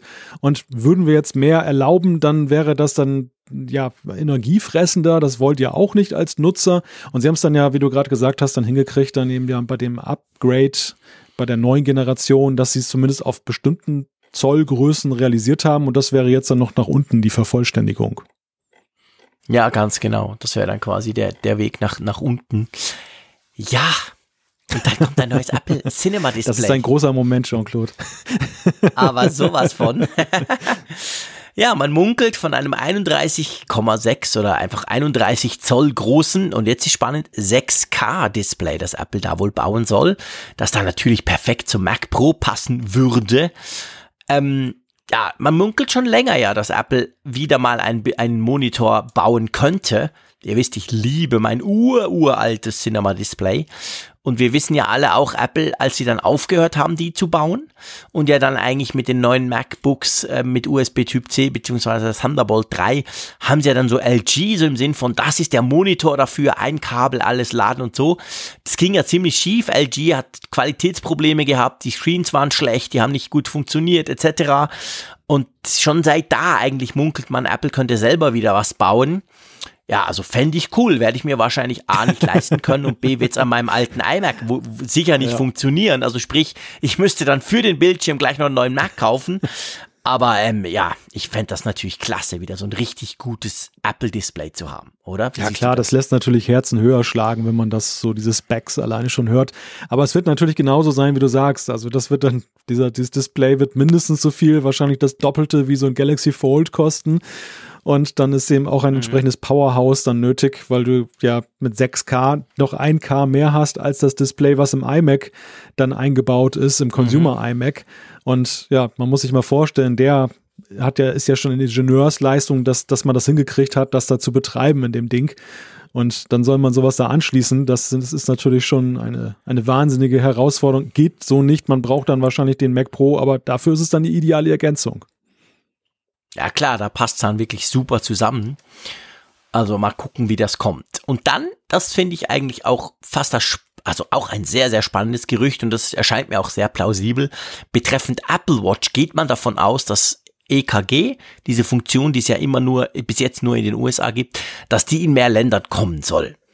Das fände ich schon, also ich denke auch, ich erwarte eigentlich so, ich weiß nicht, Frühling oder so, plus minus, Frühling, Frühsommer, April, Mai irgendwie, erwarte ich, dass jetzt mehr Länder diese Funktion kriegen. Oder? Ja, was mich an diesem Gerücht aus der Zuliefererkette wundert, ist, was da eigentlich der Zusammenhang ist. Weil wir reden ja eigentlich nicht über ein Feature, was jetzt angepasst werden muss für lokale Märkte. Wir alle haben die Technik, die wir die Apple Watch Series 4 haben, ja schon jetzt eingebaut. Wir könnten ja theoretisch mhm. unser EKG schon ja, machen, klar. aber wir haben keine Freischaltung in der Software, was einfach daran liegt, dass Apple die Zulassung entweder noch nicht hat oder hat und erstmal umsetzen muss. Keine Ahnung, also woran es da hakt. Es zieht sich ja nun schon eine gewisse Weile hin. So ganz schnell ist es nicht gegangen, mhm. aber sie könnten ja theoretisch sofort nachsteuern. Und deshalb irgendwie kurios, dass ja. ausgerechnet aus dem Zusammenhang heraus jetzt dann eben diese Nachricht kommt. Aber natürlich, ich glaube, wir gehen alle davon aus, dass die USA nicht das einzige Land bleiben werden, in dem die EKG-Funktion kommt. Die Frage ist halt nur wann. Und ja, dieses Jahr, mhm. ich wünsche es mir sehr, passiert hoffentlich etwas. Ja, das hoffe ich auch. Also ich denke, da ist Apple sicher dran, mit den ganzen Regulierungsbehörden und zu, zu gucken, mit den Gesundheitsbehörden, dass man das machen kann. Aber es soll wohl auch dann mal ein neues äh, Design geben von der Apple Watch, oder? Also jetzt Hardware gesprochen. Ja, Keramik kommt zurück. Das ist eine ganz interessante Nachricht, weil mit der Series 4 ist die Keramik ja ausgemustert worden und alle haben gesagt, naja, Keramik, das, das war ja sowieso schon der Nachfolger der Gold Edition, die ja nun grandios mhm. gescheitert ist. Keramik galt immer so als Kompromiss für diejenigen, die sagen, sie möchten dann eine noch etwas hochwertigere Apple Watch haben, also nicht nur Edelstahl, was ja sowieso schon ein paar hundert Euro mehr kostet oder Franken, sondern letzten Endes dann eben auch dann ähm, Keramik als ganz besonderer Werkstoff, aber nicht so teuer wie Gold natürlich. Und dann war das weg ja. und es war ja eigentlich so verbreitete Meinung, dass auch die Keramik Edition eher was für Liebhaber war und die Stückzahlen vermutlich so gering, dass für Apple der Aufwand nicht lohnt. Wie, wie schätzt du das ein? Ist das so ein Liebhaberprojekt von Johnny Ive, dass er sagt, hey, bringt die Keramik zurück? Ja, vielleicht. Also ich meine, es war ja, es war ja, du hast gesagt, als Alternative für die ganz ursprünglichen super, super teuren Bling-Bling-Dinger, es war ja nicht ganz so teuer. Es, bei uns in der Schweiz war es, glaube ich, 14, 1500 Franken, diese Keramik Apple Watch. Und ich meine, die Hermes Edition, die geht ja auch schon fast bis 1000. Also so groß war der Unterschied nicht, aber es war natürlich signifikant teurer als eine, in Anführungszeichen, Edelstahl normale Apple Watch. Ähm, pff, ja, also ich, ich habe so eine mal angeguckt und das war schon, ist schon faszinierend. Es ist, es glänzt auf eine ganz spezielle Art und es fühlt sich so, es fühlt sich kühl an und es fühlt sich schon anders an als Edelstahl oder sowieso ganz anders als die Alu-Varianten. Also ich fände das schon spannend, aber ich kann nicht so, ich kann nicht so recht abschätzen, ob es da einen Markt für hm. gibt. Ja, ich halte es auch eher für so ein Präsenzprodukt. Also das gute Porzellan sozusagen, hm. dass man halt im Angebot ja, hat. Vielleicht. Dass, dass Apple dann den Anstrich verleiht, dass, dass, dass diese Uhr halt auch so im Premium-Segment noch etwas mehr ernst zu nehmen ist. Das, das war ihnen ja von Anfang an ein großes Anliegen. Sie wollten das Ganze ja eben nicht nur als Gadget verkaufen, sondern eben als Modeaccessoire und auch gerade im Premium-Segment eben mit, mit dieser Hermes-Geschichte ja auch dann so im Fashion-Sektor. Für mich ist es immer ein wenig mit einem Fragezeichen versehen gewesen, was, was vor allem daher rührt, dass ja alle wussten, dass die gleiche Technik da drin steckt. Also, dass du, du, du kaufst dir ja. eigentlich nur den Namen, du kaufst dir das Armband, du kaufst dir letztendlich dann diese Gehäuserückseite, die auch noch nicht mal jeder sofort sieht, finde ich. Also, wo auch nicht immer ganz klar ist dann der Motto, ey, der hat jetzt die 2000 Euro Apple Watch und nicht nur die für 700 ja. in Anführungszeichen. Ja, und das, deshalb weiß ich halt nicht. Wobei bei der Keramik siehst du es natürlich schon. Ja, du siehst es von vorne schon, also auf der Seite siehst du halt, dass es hm. anders ist. Das, das, das, hat man schon gemerkt. Aber ja, ich gebe dir recht, ist natürlich viel weniger auffallend als, als diese Goldvarianten oder so. Ja, mal gucken. Also ich bin da auch so ein bisschen, so ein bisschen unsicher, aber ja, vielleicht ist es nur ein Gerücht, wie vieles. Vielleicht ist was Wahres dran, wir werden es sehen. Aber wo ich schon auch tatsächlich hoffe, aus ganz persönlichen, egoistischen Gründen, ich würde mich über einen neuen iPod Touch freuen. ja. Also eigentlich würden sich meine Kids dann am Schluss mhm. drüber freuen, aber ich mich natürlich auch. Ja, der iPod Touch soll, das ist ja auch jetzt schon ein paar Mal in der Gerüchteküche durchgelaufen, erneuert werden. Und Ming Chi Kuo sagt, auch da ist es dann so wie beim iPad Mini, es geht vor allem um den neuen Prozessor, der da eingebaut wird, also eben den iPod mhm. Touch jetzt zeitgemäß zu machen. Er war ja auch schon von vielen angesehen worden als Auslaufmodell, weil iPod, was ja. war denn das noch? Also die ganz junge Generation weiß ja gar nicht mehr, was ein iPod ist. Wer hat denn sowas? Ja. Ja. Ja, ja und schlussendlich, da kommen wir zu unserem Lieblings-Evergreen-Thema. Air Power. In der ersten Jahreshälfte. Ja, ja. Bis zum Apfelfunk-Event in Frankfurt. Wahnsinn. Ja, genau. Ich meine, es ist ja so ein bisschen wie bei, wie bei Apple Pay. Da hieß es ja auch, kommt ja. noch im Frühling. Und da war es am Tag vor oder zwei Tage quasi vor Sommeranfang. Also das kann natürlich noch eine Weile dauern, die erste Jahreshälfte. Aber ja, ich glaube, ich meine, da gab es so viele Gerüchte, das, das war, geht ja inzwischen eigentlich als ziemlich klar, dass AirPower tatsächlich ja. kommt.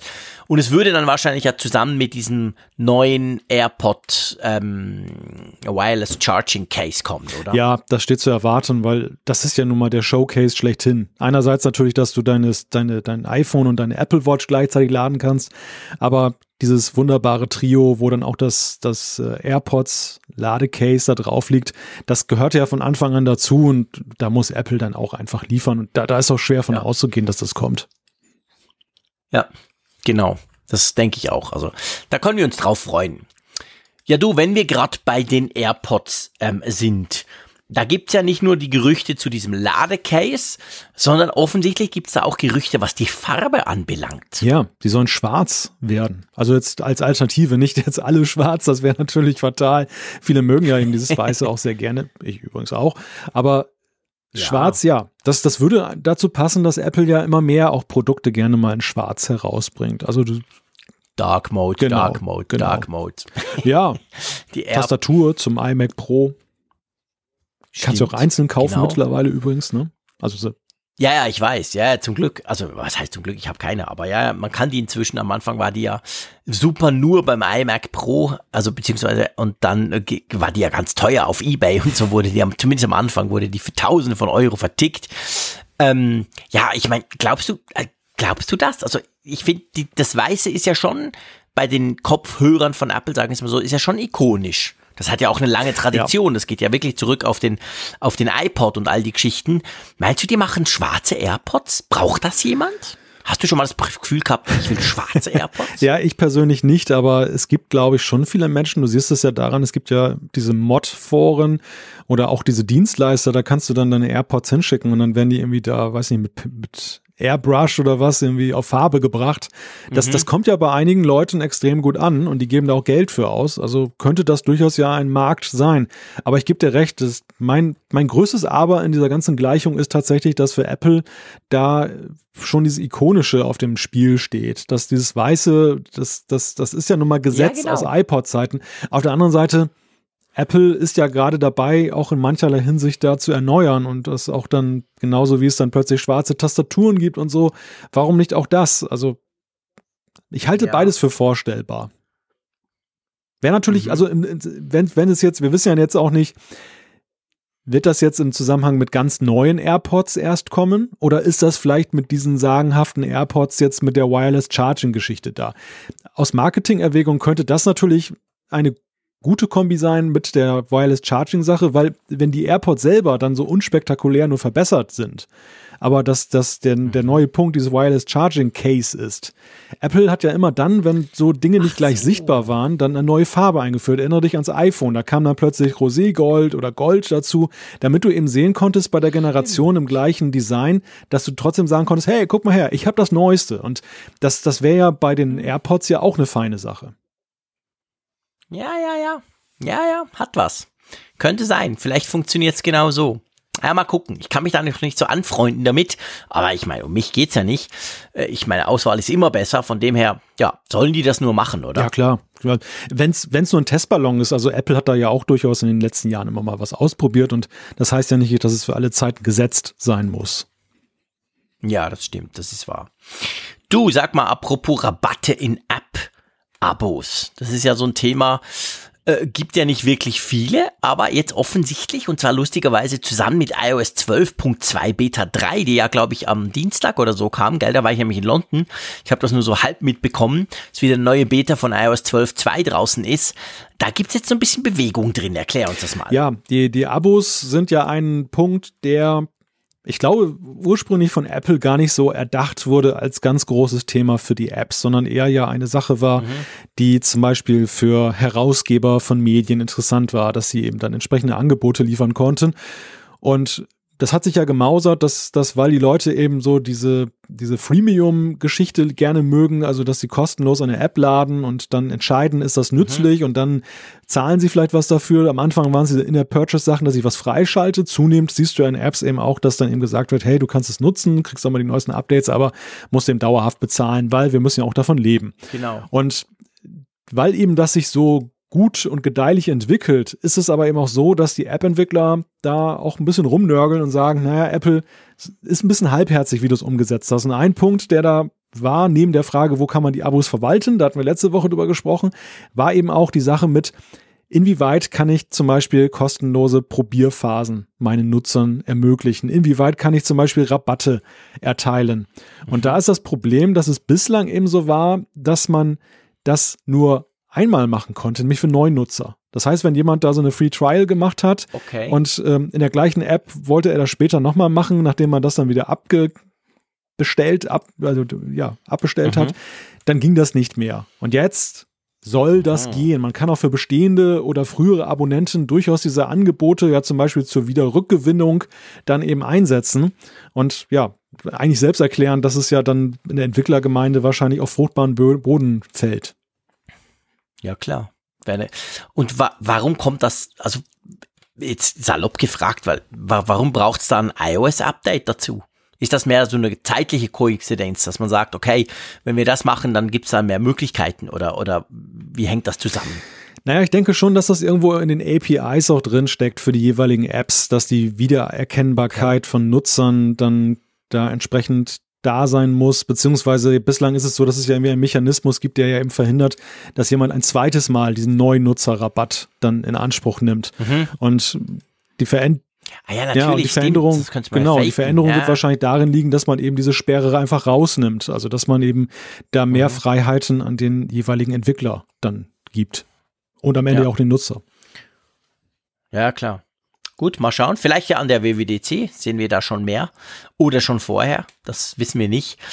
Ein ganz spannendes Thema auch, dreht sich auch um Apps, finde ich, ist unser nächstes Thema. Und zwar, da geht es so ein bisschen drum, wie sich denn diese Ökosysteme bei Apple, also die iOS-Apps, die iPad-Apps, die iPhone-Apps und vor allem die Mac-Apps, wie sich die so entwickeln könnten. Wir wissen ja, seit der letzten WWDC hat Apple ja schon mal angekündigt, dass sie dran arbeiten, dass, ich sag mal salopp, auf einem Mac einfacher iOS-Apps laufen können oder anders gesagt, Apps von iOS einfacher portiert werden können, damit sie auf dem Mac laufen. Bei macOS Mojave, du korrigierst mich, gibt's ja schon, glaube ich, die Aktien-App oder so und die Home-App, die ja quasi mehr oder weniger Klone sind von ihren iOS-Versionen. Aber jetzt gibt's da, ähm, jetzt gibt's da quasi Sachen, ähm, das noch viel mehr, dass das noch viel mehr zusammenwachsen soll, oder? Ja, also im Grunde ist es ein Thema, was wir schon kannten, das aber jetzt durch die Präzisierung, die es jetzt durch einen Bericht erfahren hat bei Bloomberg, wo Mark Gurman, der ja immer wieder gute Kontakte hat zu Apple, dann ein wenig aus dem Nähkästchen geplaudert hat, wie es sich entwickeln könnte. Es, es soll wohl eine Roadmap, Roadmap sein, die noch nicht jetzt einzementiert ist. Also da ist noch viel Spiel drin in der Sache. Mhm. Das räumt er selber gleich ein. Wenn er das schon sagt, dann muss man davon ausgehen, ist es noch sehr flexibel.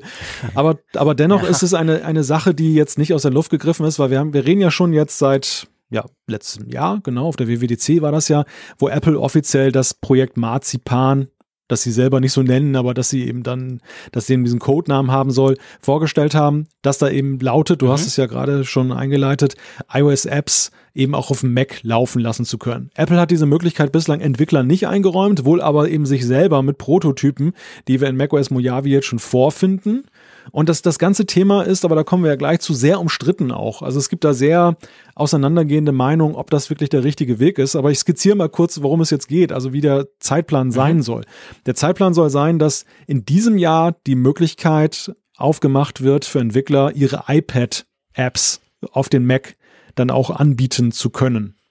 Ist ja irgendwie naheliegend, weil iPad-Apps sind sowieso für größere Displays mhm. optimiert und da ist es dann nicht ein ganz großer Schritt. Dann eben, natürlich ist es dann eine andere Philosophie, ob du von Touch auf Mausklick gehst, aber es ist zumindest vom Bildschirmverhältnis dann erstmal ähnlich nächstes Jahr, 2020, dann der, dann der größere Step, dass man eben vom iPhone-Display übergeht, dann auch, dass man auch iPhone-Apps auf dem Mac nutzen kann. Und schlussendlich 2021 sollen dann eigentlich alle Apps auf allen Geräten laufen können. Hm. Klingst begeistert. Wie siehst du das? nee, ja, du, ich, was soll ich sagen? Klar, die App-Vielfalt unter iOS ist natürlich größer als unter Mac. Aber auf der anderen Seite, sehr viel davon will ich, will ich ja gar nicht haben auf meinem Mac. Also äh, die Frage, die sich ja oft stellt, ist gerade beim iPad, ist ja eher, dass man, da gibt's ja so eigentlich die, die, die sagen, es müsste umgekehrt sein. Ich möchte gern mehr Mac-Apps auf dem iPad mhm. laufen haben, weil ich diese Profi-Funktion vermisse auf dem iPad. Also ich bin dahingehend gespalten, dass ich halt finde, Jetzt vor allem beim iPad, beim iPhone habe ich das weniger, aber beim iPad, beim iPad Pro finde ich halt, da müsste so viel auf Seiten iOS noch passieren, damit man das Ding wirklich besser, einfacher und ich sag's mal professioneller nutzen kann? Stichwort Dateisystem zum Beispiel irgendwie, dass mir die Apps eigentlich relativ wurscht sind. Vor allem die iPad-Apps auf Mac, ja, pff, boah, ich habe eigentlich alles, was ich brauche auf Mac oder ich denke, man hat eigentlich fast alles auf Mac, aber ich habe eher das Gefühl, gerade beim iPad Pro, da fehlt mir eigentlich noch viel. Es müsste fast irgendwie umgekehrt sein. Würde denn dann dieses 2021, nehmen wir mal hm. dieses Endziel sozusagen, würde das also immer nur iPhone, iPad zu Mac oder würde das auch einen gewissen umgekehrt eine gewisse Möglichkeit Ja, das ist ja ein Punkt, der noch offen ist. Also ob es jetzt wirklich Durchlässigkeit zu allen Seiten gibt oder ob es dann ich schätze mal schon, dass es dann, weil es sonst wäre es kein dritter Schritt. Ich meine, wenn iPhone und iPad-Apps dann auf dem Mac laufen, dann, dann ist es ja automatisch so, dass alles von der iOS-Plattform auf dem Mac mhm. läuft. Deshalb glaube ich, dass dann eher dann auch das, was auf dem Mac läuft, dann eben auf dem iPad laufen könnte. Was dann auch damit in Verbindung gebracht ja. wird, ist ja diese diese Gerüchtegeschichte, dass Apple angeblich von Intel auf ARM-Prozessoren gehen will, was ja auch eine große Hürde im Computing dann aus dem Weg räumen würde in diesem Übergang Stimmt. zwischen den Sachen. Momentan ist es ja noch so, man läuft ja, es läuft ja dann in so einer Simulator- oder Emulator-Umgebung, so wie zum Beispiel auch in der iOS-Entwicklung, die du auf Mac machst, ja, du in einem Simulator entwickelst. Die laufen ja jetzt nicht dann eben wirklich so auf dem Gerät, wie mhm. sie es dann auf dem iOS-Gerät tun, Sie, sie, sie wirken sehr nah dran, aber es wird immer dazu geraten, eben auf dem iOS-Gerät, dann auf dem iPad oder iPhone dann auch nochmal zu testen. Denn es kann ja durchaus mhm. sein, dass diese ARM-Plattform Eigenheiten zeigt im Verhalten der App, die sich dann von dieser Emulation auf dem Mac unterscheiden. Und das wäre dann halt, ja, das wäre ein, eine Vereinfachung. Wenn du mich nach meiner Meinung fragst, sehr differenziertes Bild. Also auf der einen Seite die, die Frage, die ich mir stelle, ist, wem nützt das mehr? Nützt das Apple mehr oder nützt es dem Anwender mehr? Aus Apples Sicht ist es ja erstmal so, dass es gute Gründe dafür gibt, diese Öffnung zu machen. Weil sie, sie haben ein Problem, finde ich, nach wie vor, wenn du den Mac App Store betrachtest, das sehr zögerlich zwar mehr als vorher, aber immer noch zu wenig für den Mac entwickelt wird. Dass, dass, dass der ja. Mac auch, glaube ich, nicht attraktiver wird für Entwickler. Das, also was da im App Store bei mhm. iOS und los ist, das, das ist einfach ein ganz anderes Format. Und sie könnten ja. ja. eben schlagartig den Mac App Store dann auch füllen und gleichzeitig könnten sie eben gute Mac Apps auch eben dann schneller auf der iOS-Plattform dann positionieren. Das ist ganz klar so. Aber andererseits ist halt die, und es gibt ja, es gibt ja durchaus einen Präzedenzfall für diese Frage, wir machen alles eins. Das war Microsoft mit Windows 8, wir erinnern uns. Und diese, diese Geschichte, Touch-Displays auf, auf Desktop-Oberflächen, wo man mit, mit Mauszeiger arbeitet und umgekehrt eben auch dann Desktop-Apps dann runterbrechen auf Tablets. Ich muss dir sagen, mich hat das nicht sehr überzeugt. Ja, nee, das geht mir ganz genau gleich. Ja. Ja, ja, das ist, das ist, das hat, also das hat, das hat bei Microsoft überhaupt nicht funktioniert, muss man ganz klar sagen. Und ähm, ob das dann der große Durchbruch wäre quasi, klar, ich meine, ich, ich verstehe schon, es ist natürlich faszinierend zu gucken, wow, guck mal, diese Millionen von Apps bei iOS und diese, ich sag's jetzt ein bisschen überspitzt, diese ganz wenigen bei Mac. Aber ich glaube eben, sehr viel macht einfach schlicht und ergreifend keinen ja. Sinn. Oder anders gesagt, wenn du es dann wirklich sinnvoll auf Mac umsetzen willst, dann kannst du gleich, salopp gesagt, eine, eigene App programmieren, dann nützt dir es nicht so arg viel, wenn du es rübernimmst. Also ich, ich sehe da so ein bisschen das Problem, dass dann am Schluss der Entwickler sagt, ja, aber hey, pff, ja, das, das hilft mir zu wenig. Da geht zu wenig automatisch. Also ich muss dann doch mehr anfassen und dann ist der Aufwand wieder so groß, dass es vielleicht doch das nicht ist genau, das ist das ist ein Punkt. Also diese der Mac hat ja eben nicht diese Single Window Apps eigentlich, sondern die Mhm. die Ja, Philosophie, das Bedienungsdesign ist ein ganz anderes. Du hast zwar einerseits das Fenster, in dem sich Dinge dann abspielen. Du hast aber eben auch hier oben ja diese Menüleiste, die dann pro App ist, die ja dann einen sehr großen Funktionsumfang oder Steuerungsumfang hat. Das abzubilden in eins, das, das wäre eine Abkehr von diesem klassischen Mac-Design, was man hat bei Apps. Und nun ist halt die Frage, sind es dann eher jetzt die Traditionalisten, die sich da jetzt durchsetzen mit ihrer Meckerei, sagen, das darf man niemals verändern, das ist sankrosankt, oder hat das wirklich einen Wert und einen Vorteil, dass man eben diese, dieses Steuerungskonzept so hat auf dem Mac? Und der Preis, der gezahlt wird, ist definitiv, glaube ich, wenn, wenn viele Entwickler draufspringen, dass am Ende ja, der Mac verliert. Also er verliert etwas von seiner Einzigartigkeit, was ihn abgrenzt von Ja. der iOS-Plattform. Er wird ein Stück weit beliebig. Ja, klar. Ja, ja, gut, das ist jetzt, das ist natürlich die, die, die, die krasse, die krasse Variante, stimmt, ja. Ja, mal gucken. Also Apple ist offensichtlich dran und ich denke, an der WWDC werden wir, also das hat ja Apple letztes Jahr sogar schon angekündigt, werden wir natürlich dann News bekommen, also Neuheiten hören von Apple selber, wie sie jetzt da auf diesem Weg unterwegs sind. Sie haben ja letztes Mal gesagt, das ist ein Projekt, aber sie haben auch ganz klar gesagt, hey, wir wollen die nicht verschmelzen, keine Angst und so, aber mal gucken, was da mehr kommt mit der kommenden macOS-Version, die wir wahrscheinlich ja dann im Juni vorgestellt bekommen. oder? Ja, das, das wird sicherlich richtungsweisend sein, aber gleichzeitig ist es immer auch so, wenn das iPad die erhofften Mehrfunktionen bekommt, dann, was jetzt zum Beispiel Filesystem angeht, es gibt ja viele Wünsche in Richtung iPad Pro, dass man sagt, da muss mehr passieren in Richtung Software.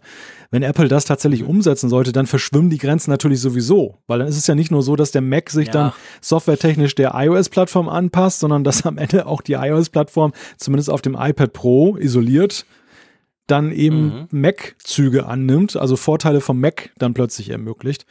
Ich denke, die Zukunft ist sicherlich so, dass da einiges dann doch verschmelzen wird oder zumindest, dass die Grenzen durchlässiger werden. Also ich habe schon das Gefühl, dass Apple Ja. sehr vorsichtig daran geht. Sie sehen natürlich auch, was da in der Vergangenheit bei Microsoft passiert ist. Ja klar, sie sehen auch den, den, ich meine, sie sehen natürlich auch den, wie soll ich sagen, den Effekt beziehungsweise die, die, die, was du damit auslösen könntest, so im Sinn von, oh, guck mal, beim Mac, da musst du sowieso nicht mehr programmieren, da verändert sich jetzt alles, hm, das lohnt sich. Also sie wollen ja, sie wollen ja auch da nicht einen negativen, eine negative ähm, Idee schon mal vorausschicken. Also ich glaube schon, sie sind da sehr zurückhaltend auch. Aber vielleicht haben sie ja Ideen, ähm, die halt, die halt letztendlich dann wirklich Sinn machen. Müssen wir mal abwarten. Ich sehe es im Moment nicht so. Ich habe jetzt nicht das Gefühl, boah, ich will unbedingt den iOS Store auf meinem Mac haben. Aber ähm, ja, mal schauen. Wir bleiben dran, Genau. oder? Gut. Umfrage der Woche. Ja. Ich habe gerade überlegt, ob ich einen Spruch machen soll, aber das mache ich jetzt nicht. Ja, du sagst ja immer gerne, dass sie recht eindeutig war und man muss sagen, ich glaube, das ist Mhm, die eindeutigste genau. aller Umfragen.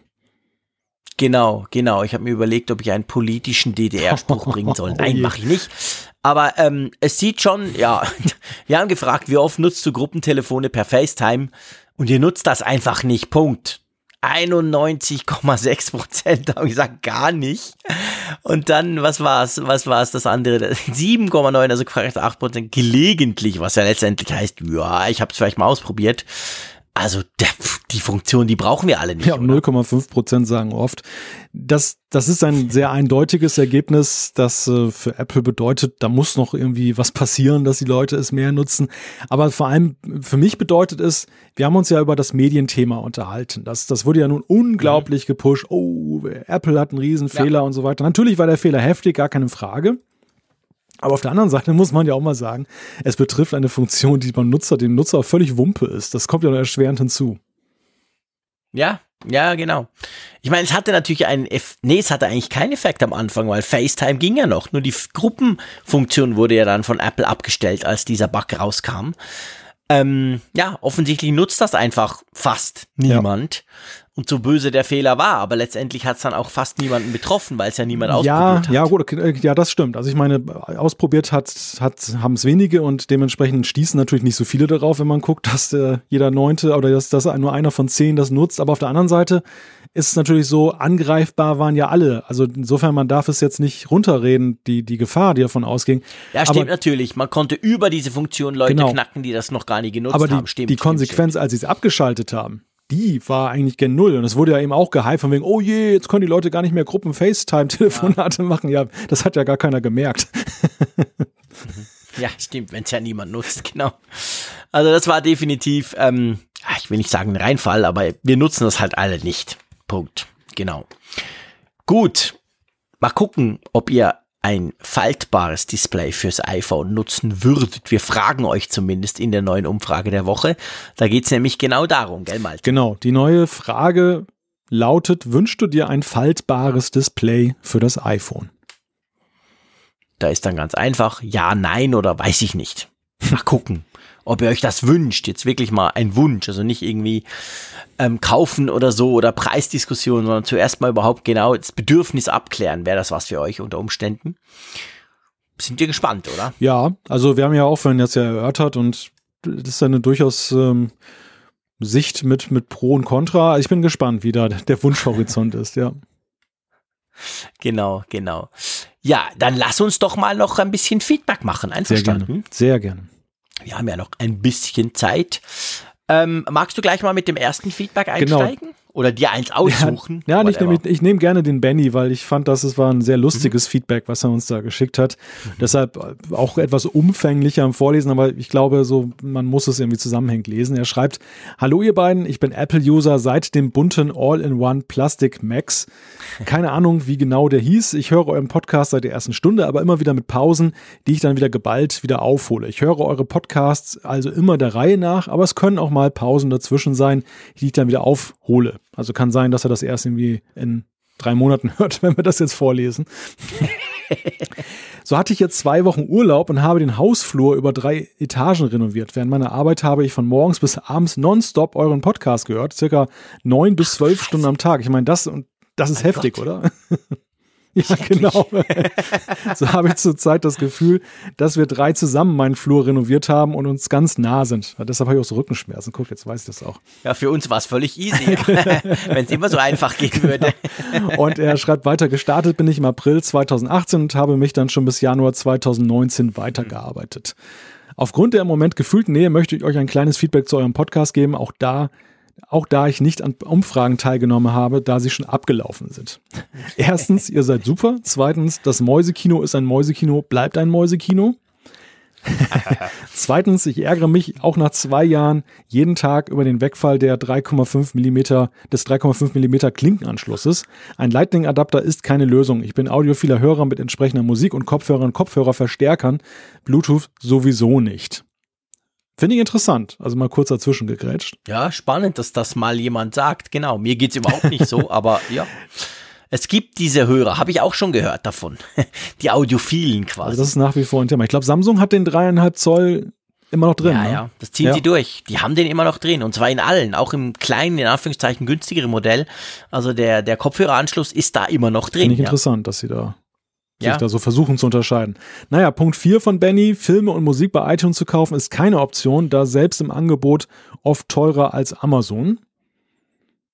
Außer du wohnst in der Schweiz, Klammer zu. Weil wir haben ja kein Wichtiger Amazon. Einschub. Nummer 5. Ich bleibe so lange bei meinem 5K iMac und MacBook Pro, so wie sie laufen, weil durch Fehlen von USB 3.0 sind neuere Modelle für mich irrelevant. Adapter sind keine Lösung. Ja, dann sind wir bei Punkt 6. Macs sind keine Spielecomputer, auch wenn es Spiele im App Store gibt. Kann man, glaube ich, auch unterstreichen, oder? Ja, klar. Und siebtens, was soll ich mit Google-Software, wo doch Apple alles nativ beigibt? Oh, das ist, äh, das ist, glaube ich, eine Steilvorlage für dich, oder? Pff, du, nee, wenn du nur Apple nutzt, dann brauchst du das tatsächlich nicht unbedingt. Ja. Klar. Also ich schätze ja die plattformübergreifenden Funktionen, weil ich eben auch Android-Smartphones habe, wie jetzt das Samsung etc. Also drum habe ich diese ganzen Google-Dienste. Das ist einer der Hauptgründe. Gerade auch bei Mail zum Beispiel könnte ich ja irgendeine, es gibt ja geile Mail-Apps auf iOS oder auch auf Mac, aber das will ich halt nicht, weil ich will, dass es auf Android dann genau gleich aussieht oder auf dem Windows-Rechner oder irgendwo im Browser und so. Also das ist schon der Hauptpunkt. Ähm, wir müssen jetzt nicht diskutieren, dass es Sachen gibt bei Google, die Apple gar nicht mhm. so macht. Das, das, ist noch ein anderer Punkt, aber ich finde, man kann es eigentlich runterbrechen schon mal auf das. Man ist damit halt ein bisschen offener unterwegs. Dann Punkt 8, auch ein interessanter. Siri ist höchstens für das Stellen des Timers gut. So ist sie bei mir nur auf dem iPhone oder der, und der Watch aktiviert, auf den iPads und Mac deaktiviert. Da muss ich mal. Gibt Siri auf ja. dem Mac? Ja. Wusste ich gar nicht. Du hast oh, da oben spannend. rechts dann das zweite von rechts ein kleines Symbol. ja, ja, ich weiß doch, mein Lieber. Aber meinst du, das habe ich jemals schon gebraucht? ja, gut, das ist. Kann man die denn dann rufen? So richtig, ich mache es ja, jetzt nee, nicht. Vorsicht, aber, das ist, hä? Und dann plärt er los. ja, nein, genau. ich, das weiß ich gar nicht. Das habe ich auch noch nicht ausprobiert. Das geht, glaube ich, nur bei ja. den neuen mit dem T2-Chip, ja, ja. die das quasi so direkt aktiviert. können. Aber ich muss an der Stelle mal widersprechen, Siri ist ja doch besser geworden, oder? Hm. Wenn du das also das, es gibt ja immer mal wieder so Vergleiche auch, wo dann so Checklisten durchgegangen werden, wie gut erkennt sie. Und viele sagen, dass Apple, ohne das an die große Glocke gehängt zu haben, durchaus bei Siri zugelegt hat, was die Erkennungsrate angeht. Und mir persönlich ist aufgefallen, a, dass sie doch durchaus mehr manchmal erkennt. Also sie ist weit noch von perfekt entfernt, muss man auch sagen. Also und die, die Dame mit A ist da sowieso immer noch top of the line. Ist auch so. Aber ich finde schon, dass sie besser geworden ist und zum anderen ist sie schneller geworden vor allem. Also die Reaktionsgeschwindigkeit überrascht mich manchmal. Das ist wirklich deutlich besser geworden. Beim iPhone ja, oder? Beim iPhone. Okay. Also ich, ich habe ja die, diese beiden HomePods und ich nutze dadurch natürlich tatsächlich Siri mehr. Ähm, aber mir ist es jetzt nicht unbedingt aufgefallen, dass sie schlauer geworden wäre. Mir ist einfach aufgefallen, dass die HomePods nach wie vor relativ häufig, vor allem der in der Küche, wir sind natürlich den ganzen Tag irgendwo in der Küche, wir haben so eine Wohnküche, ähm, der springt einfach immer wieder an und quatscht rein. Dann erzählt er dir irgendwas oder so, hm, oder, also er meint sein vermeintliches Keyword zu hören und die Dame mit A, die daneben steht, die macht das zwar auch ab und zu, aber viel, viel, viel seltener. Aber es stimmt schon, wenn ich sie dann mal aktiv aufrufe und was will, dann versteht sie es im Allgemeinen relativ gut. Ich habe halt immer noch, aber das habe ich letztendlich bei allen, das Problem, dass diese, diese Sprachassistenten halt immer noch so ein extremes, festes, vorgegebenes Set brauchen, mhm. weißt du? Also quasi, du musst genau die Reihenfolge, ihr wisst ja, ich brauche zum Beispiel HomePod, um die Podcasts zu hören. Also auch unseren natürlich. Ich höre ich hör uns dann immer an und überlege mir, was ich hätte besser machen können. Und wenn ich dann sage, spiel den Apfelfunk, dann macht sie das. Aber wenn sie zum Beispiel, wenn ich den letzten zum Beispiel nicht ganz zu Ende gehört habe, dann, dann fängt sie mit dem letzten dort an. Ich will aber ja immer nur den aktuellen. Dann sage ich zum Beispiel, spiel den aktuellen Apfelfunk, geht natürlich nicht. Spiel Apfelfunk Folge 157, geht natürlich nicht. Also am Schluss bin ich beim iPhone und mach's dann trotzdem von Hand.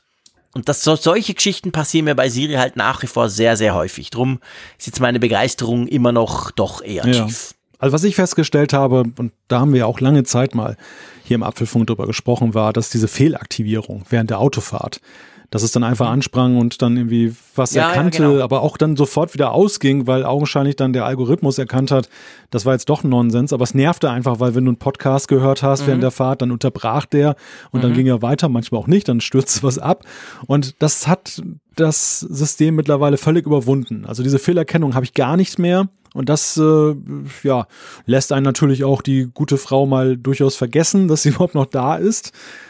Aber besser ja. so als andersrum. Und naja, vielleicht liegt es auch, vielleicht liegt's ja, auch daran, dass ich mit Leuten, die mir reinquatschen, nicht so ein Problem habe, tendenziell. Das mag ich gar nicht. Ja, ja, ist schon ja, angekommen. Ja. Danke bestens. ja, komm, aber machen wir weiter. Also Punkt 9 ist dann noch, dass das iPhone 10R ist das vernünftigste von den neuen iPhones. Habe selber eines, schreibt Benny. Mhm. da sage ich mal gar nichts zu. Wir, hüllen uns in Schweigen. Und Punkt 10, ihr seid immer noch super und macht weiter so. Danke, Benny. Ich, ich, ich bin, bin ja völlig geflasht. Also nicht, dass du uns so was Langes schreibst, das auch, aber dass du uns so, so lange hörst, das muss ja furchtbar sein. Nur Malte und den JC da, das ist ja neun Stunden am Tag. Meine Güte, das ist ja schrecklich. Mhm. Also Aber spannend, also du hast natürlich quasi ganz viel Zeit so im Zeitraffer durchgemacht. Das ist schon noch interessant. Und vielen herzlichen Dank für dein, für dein ausführliches Feedback. Das ist cool. Ja, extrem cool. Das fand ich auch. Das, aber du hast völlig recht. Also ich weiß auch nicht, ob ich mir das geben würde. Ja, nie, nie und nimmer. Ich spreche sehr gern ja, mit dir, lieber ja. Malte, aber nie, nicht so nicht so in dieser geballten Form quasi. Aber gut. Wollen wir das nächste noch oder wollen wir das auf nächstes Mal vertagen, weil man natürlich da auch wieder eine längere Diskussion ja, komm, führen könnte. Einen, einen können wir noch. einen machen wir noch. Okay, dann mache ich nicht eine längere Diskussion. Äh, es geht ums Feedback vom, ich sehe es gar nicht, wo steht's denn? Hallo? Ah, vom Holger. Unten steht's. Ich höre ständig, dass Apple so unverschämt teuer geworden ist. Sicher ist Apple teuer, aber wenn ich sehe, dass zum Beispiel Huawei beim Mate 20 Pro auch mit über 1000 Euro gestartet ist, inzwischen natürlich billiger, und auch andere Hersteller zumindest an der 1000 Euro Grenze kratzen, relativiert es sich wieder. Zumal zumindest meine Apple-Produkte bisher nahezu störungsfrei und ohne Leistungsverluste. Zugegeben, mein altes iPhone 6 Plus wurde langsamer, aber nach Update auf iOS 12 auch wieder schneller. Und so gesehen erhalten sie lange und laufen gut. Meine vorherigen Samsung-Geräte habe ich spätestens nach einem Jahr verteufelt und könnte es nie erwarten, endlich ein neues, schnelleres zu bekommen. Bei meinen iPhones habe ich das Bedürfnis nicht. Das 6 Plus läuft immer noch und wird ja jetzt von unserer Tochter genutzt und mein iPhone 10 rennt wie am ersten Tag und ich habe doch immerhin 138 Apps drauf. Ja. Hallo? Ja. Bist du noch da? Sag mal was dazu. Ich nutze gerade die Gelegenheit, ein Stück Schokolade zu essen.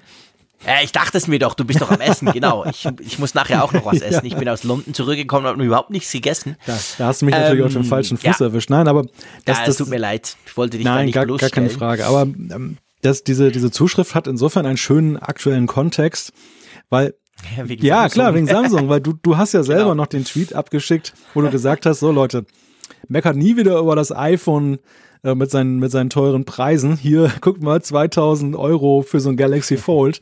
Und es ist ja tatsächlich so, dass ja eben das Preisgefüge sich auch eben dort dann bei den anderen Herstellern deutlich nach oben verschoben hat. Also gut, das Galaxy Fold ist vielleicht nicht der Benchmark, weil, wie wir vorhin schon sagten, es ist eher ein Pioniergerät. Es ist von vornherein auf eine sehr enge Zielgruppe zugeschrieben. Bei weitem nicht so wie ja. das iPhone. Aber ja, trotzdem, es ist, es ist schon allgemein festzustellen, dass die Preise hochgehen und Apple hat da, glaube ich, einem als Pionier sehr viel abgekriegt als Blitzableiter. Die anderen machen jetzt, haben es jetzt komfortabel, dass sie so einen Windschatten von Apple dann auch erhöhen. Was mich allerdings nicht davon abhält, und deshalb möchte ich, bin ich weit davon entfernt, diese Preisdebatte zu entschärfen. Ich finde nach wie vor, es wird zu teuer. Es ist einfach zu teuer. Ja, klar.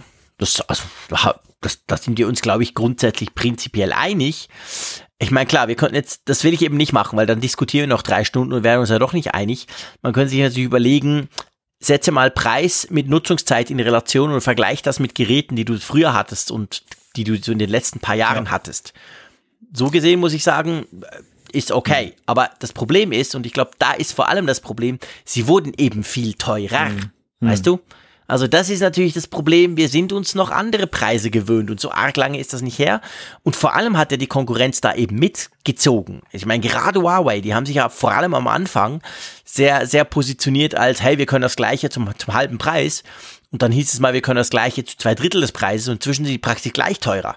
Und, und Samsung sowieso auch. Also das ist schon, diese Premium-Smartphones, die sind inzwischen einfach abartig mhm. teuer. Aber wenn man es dann so nimmt wie eben der Holger und sagt, hey, ich habe ein, was ist das, iPhone 6 Plus, das ist ja auch ein paar Jährchen schon, und bin damit super zufrieden, dann sieht es auch wieder ein bisschen anders ja. aus. Also so nach dem Motto, behalt das Ding drei, vier Jahre und kauf dann, aber wenn du eins kaufst, wirklich ein neues, teures aber dafür kannst du es dann auch wirklich lange nutzen. Und ich glaube, das ist ein großer Vorteil von Apple, weil du Updates kriegst, weil du Service hast etc. Die Dinger kann man, wenn man will, ja sehr, sehr lange nutzen. Naja, und sie, sie ersetzen ja auch viele Geräte, die du vorher einzeln gekauft hast und wo du auch nicht aufgemuckt hast. Also alleine die Tatsache, was die heute fotografisch können und dass du dir eigentlich dann mhm. noch, also mindestens eine Mittelklasse-Kamera, in vielen Fällen aber schon eine Spiegelreflex oder ja. möglicherweise auch noch einen zusätzlichen Camcorder, den brauchst du ja damals auch noch fürs Videofilm. Also Stimmt. all das kannst du dir sparen, ja. in einem Gerät vereinen und wenn du das mal so dividierst, wirst, okay, dann kommst du schon wieder auf andere Preise. Das ist das eine. Mhm. Das, das andere ist, und da haben wir ja auch schon ein paar Mal drüber gesprochen, die Frage, dass eben du ja auch, was die Komponenten angeht, einen Gegenwert bekommst. Also die Hersteller haben die Preise ja auch deshalb hochgetrieben, weil sie immer hochwertigere Techniken einbauen da. Nun könnte man natürlich die Frage stellen, braucht es diese Techniken immer? Ist das jetzt wirklich nötig für den Nutzer oder ist das eigentlich eher nur so ein Kräftemessen unter den Herstellern, was die breite Masse gar nicht mehr so, so tangiert? Ist eine Diskussion, die in der Tat jetzt ein ganz großes Fass aufmachen würde und die wir dann einfach mal ja. bei, beiseite lassen. Ja, mhm. und ein, ein Punkt hatte ich jetzt gerade noch, der ist mir jetzt natürlich sofort entfallen. Aber ja, also diese Preisdiskussion, das, das ist halt eine, die man von vielen Seiten aus betrachten kann und ja, und auch immer wieder muss, ja. weißt du, also ich finde auch, also man, klar, ich meine, Apple ändert sich nicht nur, weil wir uns hier nerven im Apfelfunk, aber es ist natürlich ein, ein großes Thema und es ist gerade, gerade natürlich in Bezug auf sinkende Verkaufszahlen ist auch ein großes mhm. Thema halt. Das hatten wir auch schon diverse Male ausführlich thematisiert, wie denn das jetzt zusammenhängt und dass die Leute eben nicht mehr bereit sind, ja jedes Jahr mal so easy peasy 1000 Euro auszugeben, nicht mal alle zwei oder drei Jahre. Und ähm, da, das sind verschiedene Faktoren, die da reinspielen. Auch die Konkurrenz spielt natürlich eine Rolle und zwar eben nicht nur diese super teuren, wir können auch alles und kosten auch 1000 Euro Smartphones. Ich sag mal, die sind wahrscheinlich sogar weniger das Problem, sondern das Problem sind die Smartphones, die du für 550 Euro kriegst und die inzwischen einfach schweinegut geworden ja. sind, zumindest ja. gewisse. Das sind die krassen Dinger, weil du dann einfach siehst, hey, die kosten die Hälfte. Mhm und können fast alles, wenn nicht sogar gewisse Dinge vielleicht sogar mehr. Xiaomi ist da so ein schönes Beispiel aus China. Das ist natürlich unglaublich krass bei solchen. Also ich glaube, die tun wahrscheinlich noch mehr weh, als die, die dann halt, ob es jetzt 900 kostet für ein Mate 20 Pro und 1050 für ein iPhone, das finde ich spielt da nicht so eine Art Ja, das, Rolle. das ist ein gutes Argument. Also mir ist gerade noch mein, mein, weitere, mein weiteres Argument eingefallen, das betraf nochmal das Galaxy Fold, weil da ist es ja auch so krasser mhm. Preis auf den ersten Blick, aber wenn du das mal dann betrachtest, das ist im Grunde ja ein Tablet und ein Smartphone in sich vereint. Und wenn man mhm. da jetzt mal zugrunde legt, ein iPhone und ein iPad Pro zusammen, was kostet das in der Summe? Also dann bist du auch schnell bei einem riesigen Preis. Natürlich kannst du es nicht eins zu eins ja. vergleichen, aber vielleicht geht es mal in diese Richtung und man könnte das jetzt so rechnen. Ja, das, das ist, ist sicherlich so ein, so ein, so ein Punkt. Aber die, in der mhm. Mittelklasse, da gebe ich dir recht, da spielt momentan die Musik. Ich sehe das zum Beispiel auch bei Gigaset. Ja. Die sind da ja auch sehr stark unterwegs. Die, die machen nicht mal an, und nicht mal versuche, jetzt in die Premium-Line zu gehen. Ich glaube, ein Modell hatten sie mal, was ein bisschen teurer war, aber sie, sie sind jetzt sehr stark eben wirklich im günstigen Segment unterwegs und feiern da augenscheinlich gute Erfolge mit, weil vielen Leuten das schlichtweg ausreicht. Die, die, die, die haben gar nicht, ja, genau. auch nicht die technologische Wertschätzung für das, was teure Modelle Nö. liefern. Und denen ist auch das Ecosystem in Zweifel egal. Sie brauchen es auch nicht. Ja, genau. Sie brauchen es auch nicht. Sie sagen einfach, hey, das, das muss nicht. Und äh, eben zum Beispiel Gesichtserkennung. Hey, das, mein, mein 400 Euro Smartphone kann das auch. Ich gucke das an und zack, es ist entsperrt. Okay, ist nicht sicher, aber hey, also vielen Leuten, die brauchen das gar nicht oder sie schätzen es nicht oder sie wollen es sogar konkret nicht. Und ich glaube, da, da spielt schon eine große Rolle. Und da ist halt Apple natürlich ganz schlecht aufgestellt. Das kommt noch dazu, mhm. weißt du? Da haben sie ja nichts. Ist ja nicht so, dass es jetzt ganz viele Smartphones in dem Bereich gibt. Klar, sie haben ein bisschen die älteren, die sie ja dann schon auch günstiger anbieten und trotzdem noch neu. Aber das ist dann halt, du hast dann trotzdem das Gefühl, ja, aber jetzt kauf wieder ein zweijähriges Smartphone, das kann ja nichts sein. Das ist halt nicht das Gleiche, wie wenn du dann das Gefühl hast beim anderen Hersteller oder auch bei Nokia zum Beispiel. Ich meine, die machen, die machen echt geile Mittel, Mittelklasse ähm, Android-Smartphones. Aber würdest du das Apple buchstäblich super. abkaufen? Ich glaube, das Problem ist bei Apple, sie haben ja schon verschiedene Experimente gestartet, die in die Richtung gingen, ja auch günstigere Geräte rauszubringen. Also das plakativste war das Plastikding da. Aber irgendwie ist doch Apple so damit verknüpft, eben Premium zu sein, dass man doch, genau wie du sagst, immer das, das Gefühl hat, man kauft irgendwie den Ladenhüter von vorgestern und, und ähm, mhm. stellt an Apple Forderungen, die sie eigentlich gar nicht erfüllen können, wenn man das mit einem gewissen Preis koppeln wollen ja. würde. Und das 10R ist das beste Beispiel dafür. Ich glaube, das 10R ist als Idee bei Apple gestartet im Sinne von, wir erreichen dann äh, Benutzerschichten, die sagen, ich will nicht so viel Geld für ein iPhone ausgeben. Und am Ende ist es dann auch wieder so ein super Modell geworden, was dann, dann aus der Sicht dann vieler, die eben weniger bezahlen wollen, doch noch zu viel ist. Ja, da haben wir auch schon viel drüber diskutiert, über das 10R. Ähm, ja, ja. ja. genau. Fangen wir nicht wieder an. Hört euch die alten genau. Folgen an, macht das so wie der Benny. Der kommt zu denen noch oder der hat schon ein paar dazu, tapeziert das dazwischen. genau, euer Haus noch neu und dann klappt das. Ja, du, ich würde sagen, wir beschließen die Folge 157. Wurde jetzt doch schön lang und schön interessant, finde ich. Hoffe ich natürlich für euch, liebe Hörerinnen und Hörer. Nächste Woche wieder ganz gewohnt am Mittwoch. Malte dann in Hamburg. Aber das machen wir, das kriegen wir hin und dann auch wieder mit spannenden Themen. Und ich hau mich jetzt mal ins Bett, bevor ich dann am Samstag nach Barcelona fliege an den Mobile World Congress und da wieder schöne Smartphones angucke. Ja, können wir gucken, mal schauen, was da kommt. Und ähm, ich sage einfach wie immer, du Tschüss aus Bern. Ich freue mich schon auf nächste Woche und wünsche dir auch noch eine gute Zeit. Ich denke gerade, wie ich so ein Wortspiel konstruieren könnte aus fabelhafter Falter und du machst einen Abflug mal wieder. Du bist ja echt unser Globetrotter. Ja, im Moment ist gerade ein bisschen ja. heftig, das stimmt. Ich bin wirklich sehr, sehr kurz. Beim nächsten Mal sprechen wir über Tomatensaft. Und okay, gut, machen wir. Perfekt. Bis dann. Tschüss. Bis dann. Tschüss.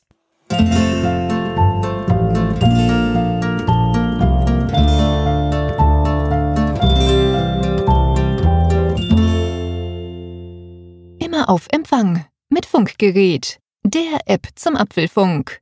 Lade dir jetzt Funkgerät für iOS und Android kostenlos im App Store und bei Google Play.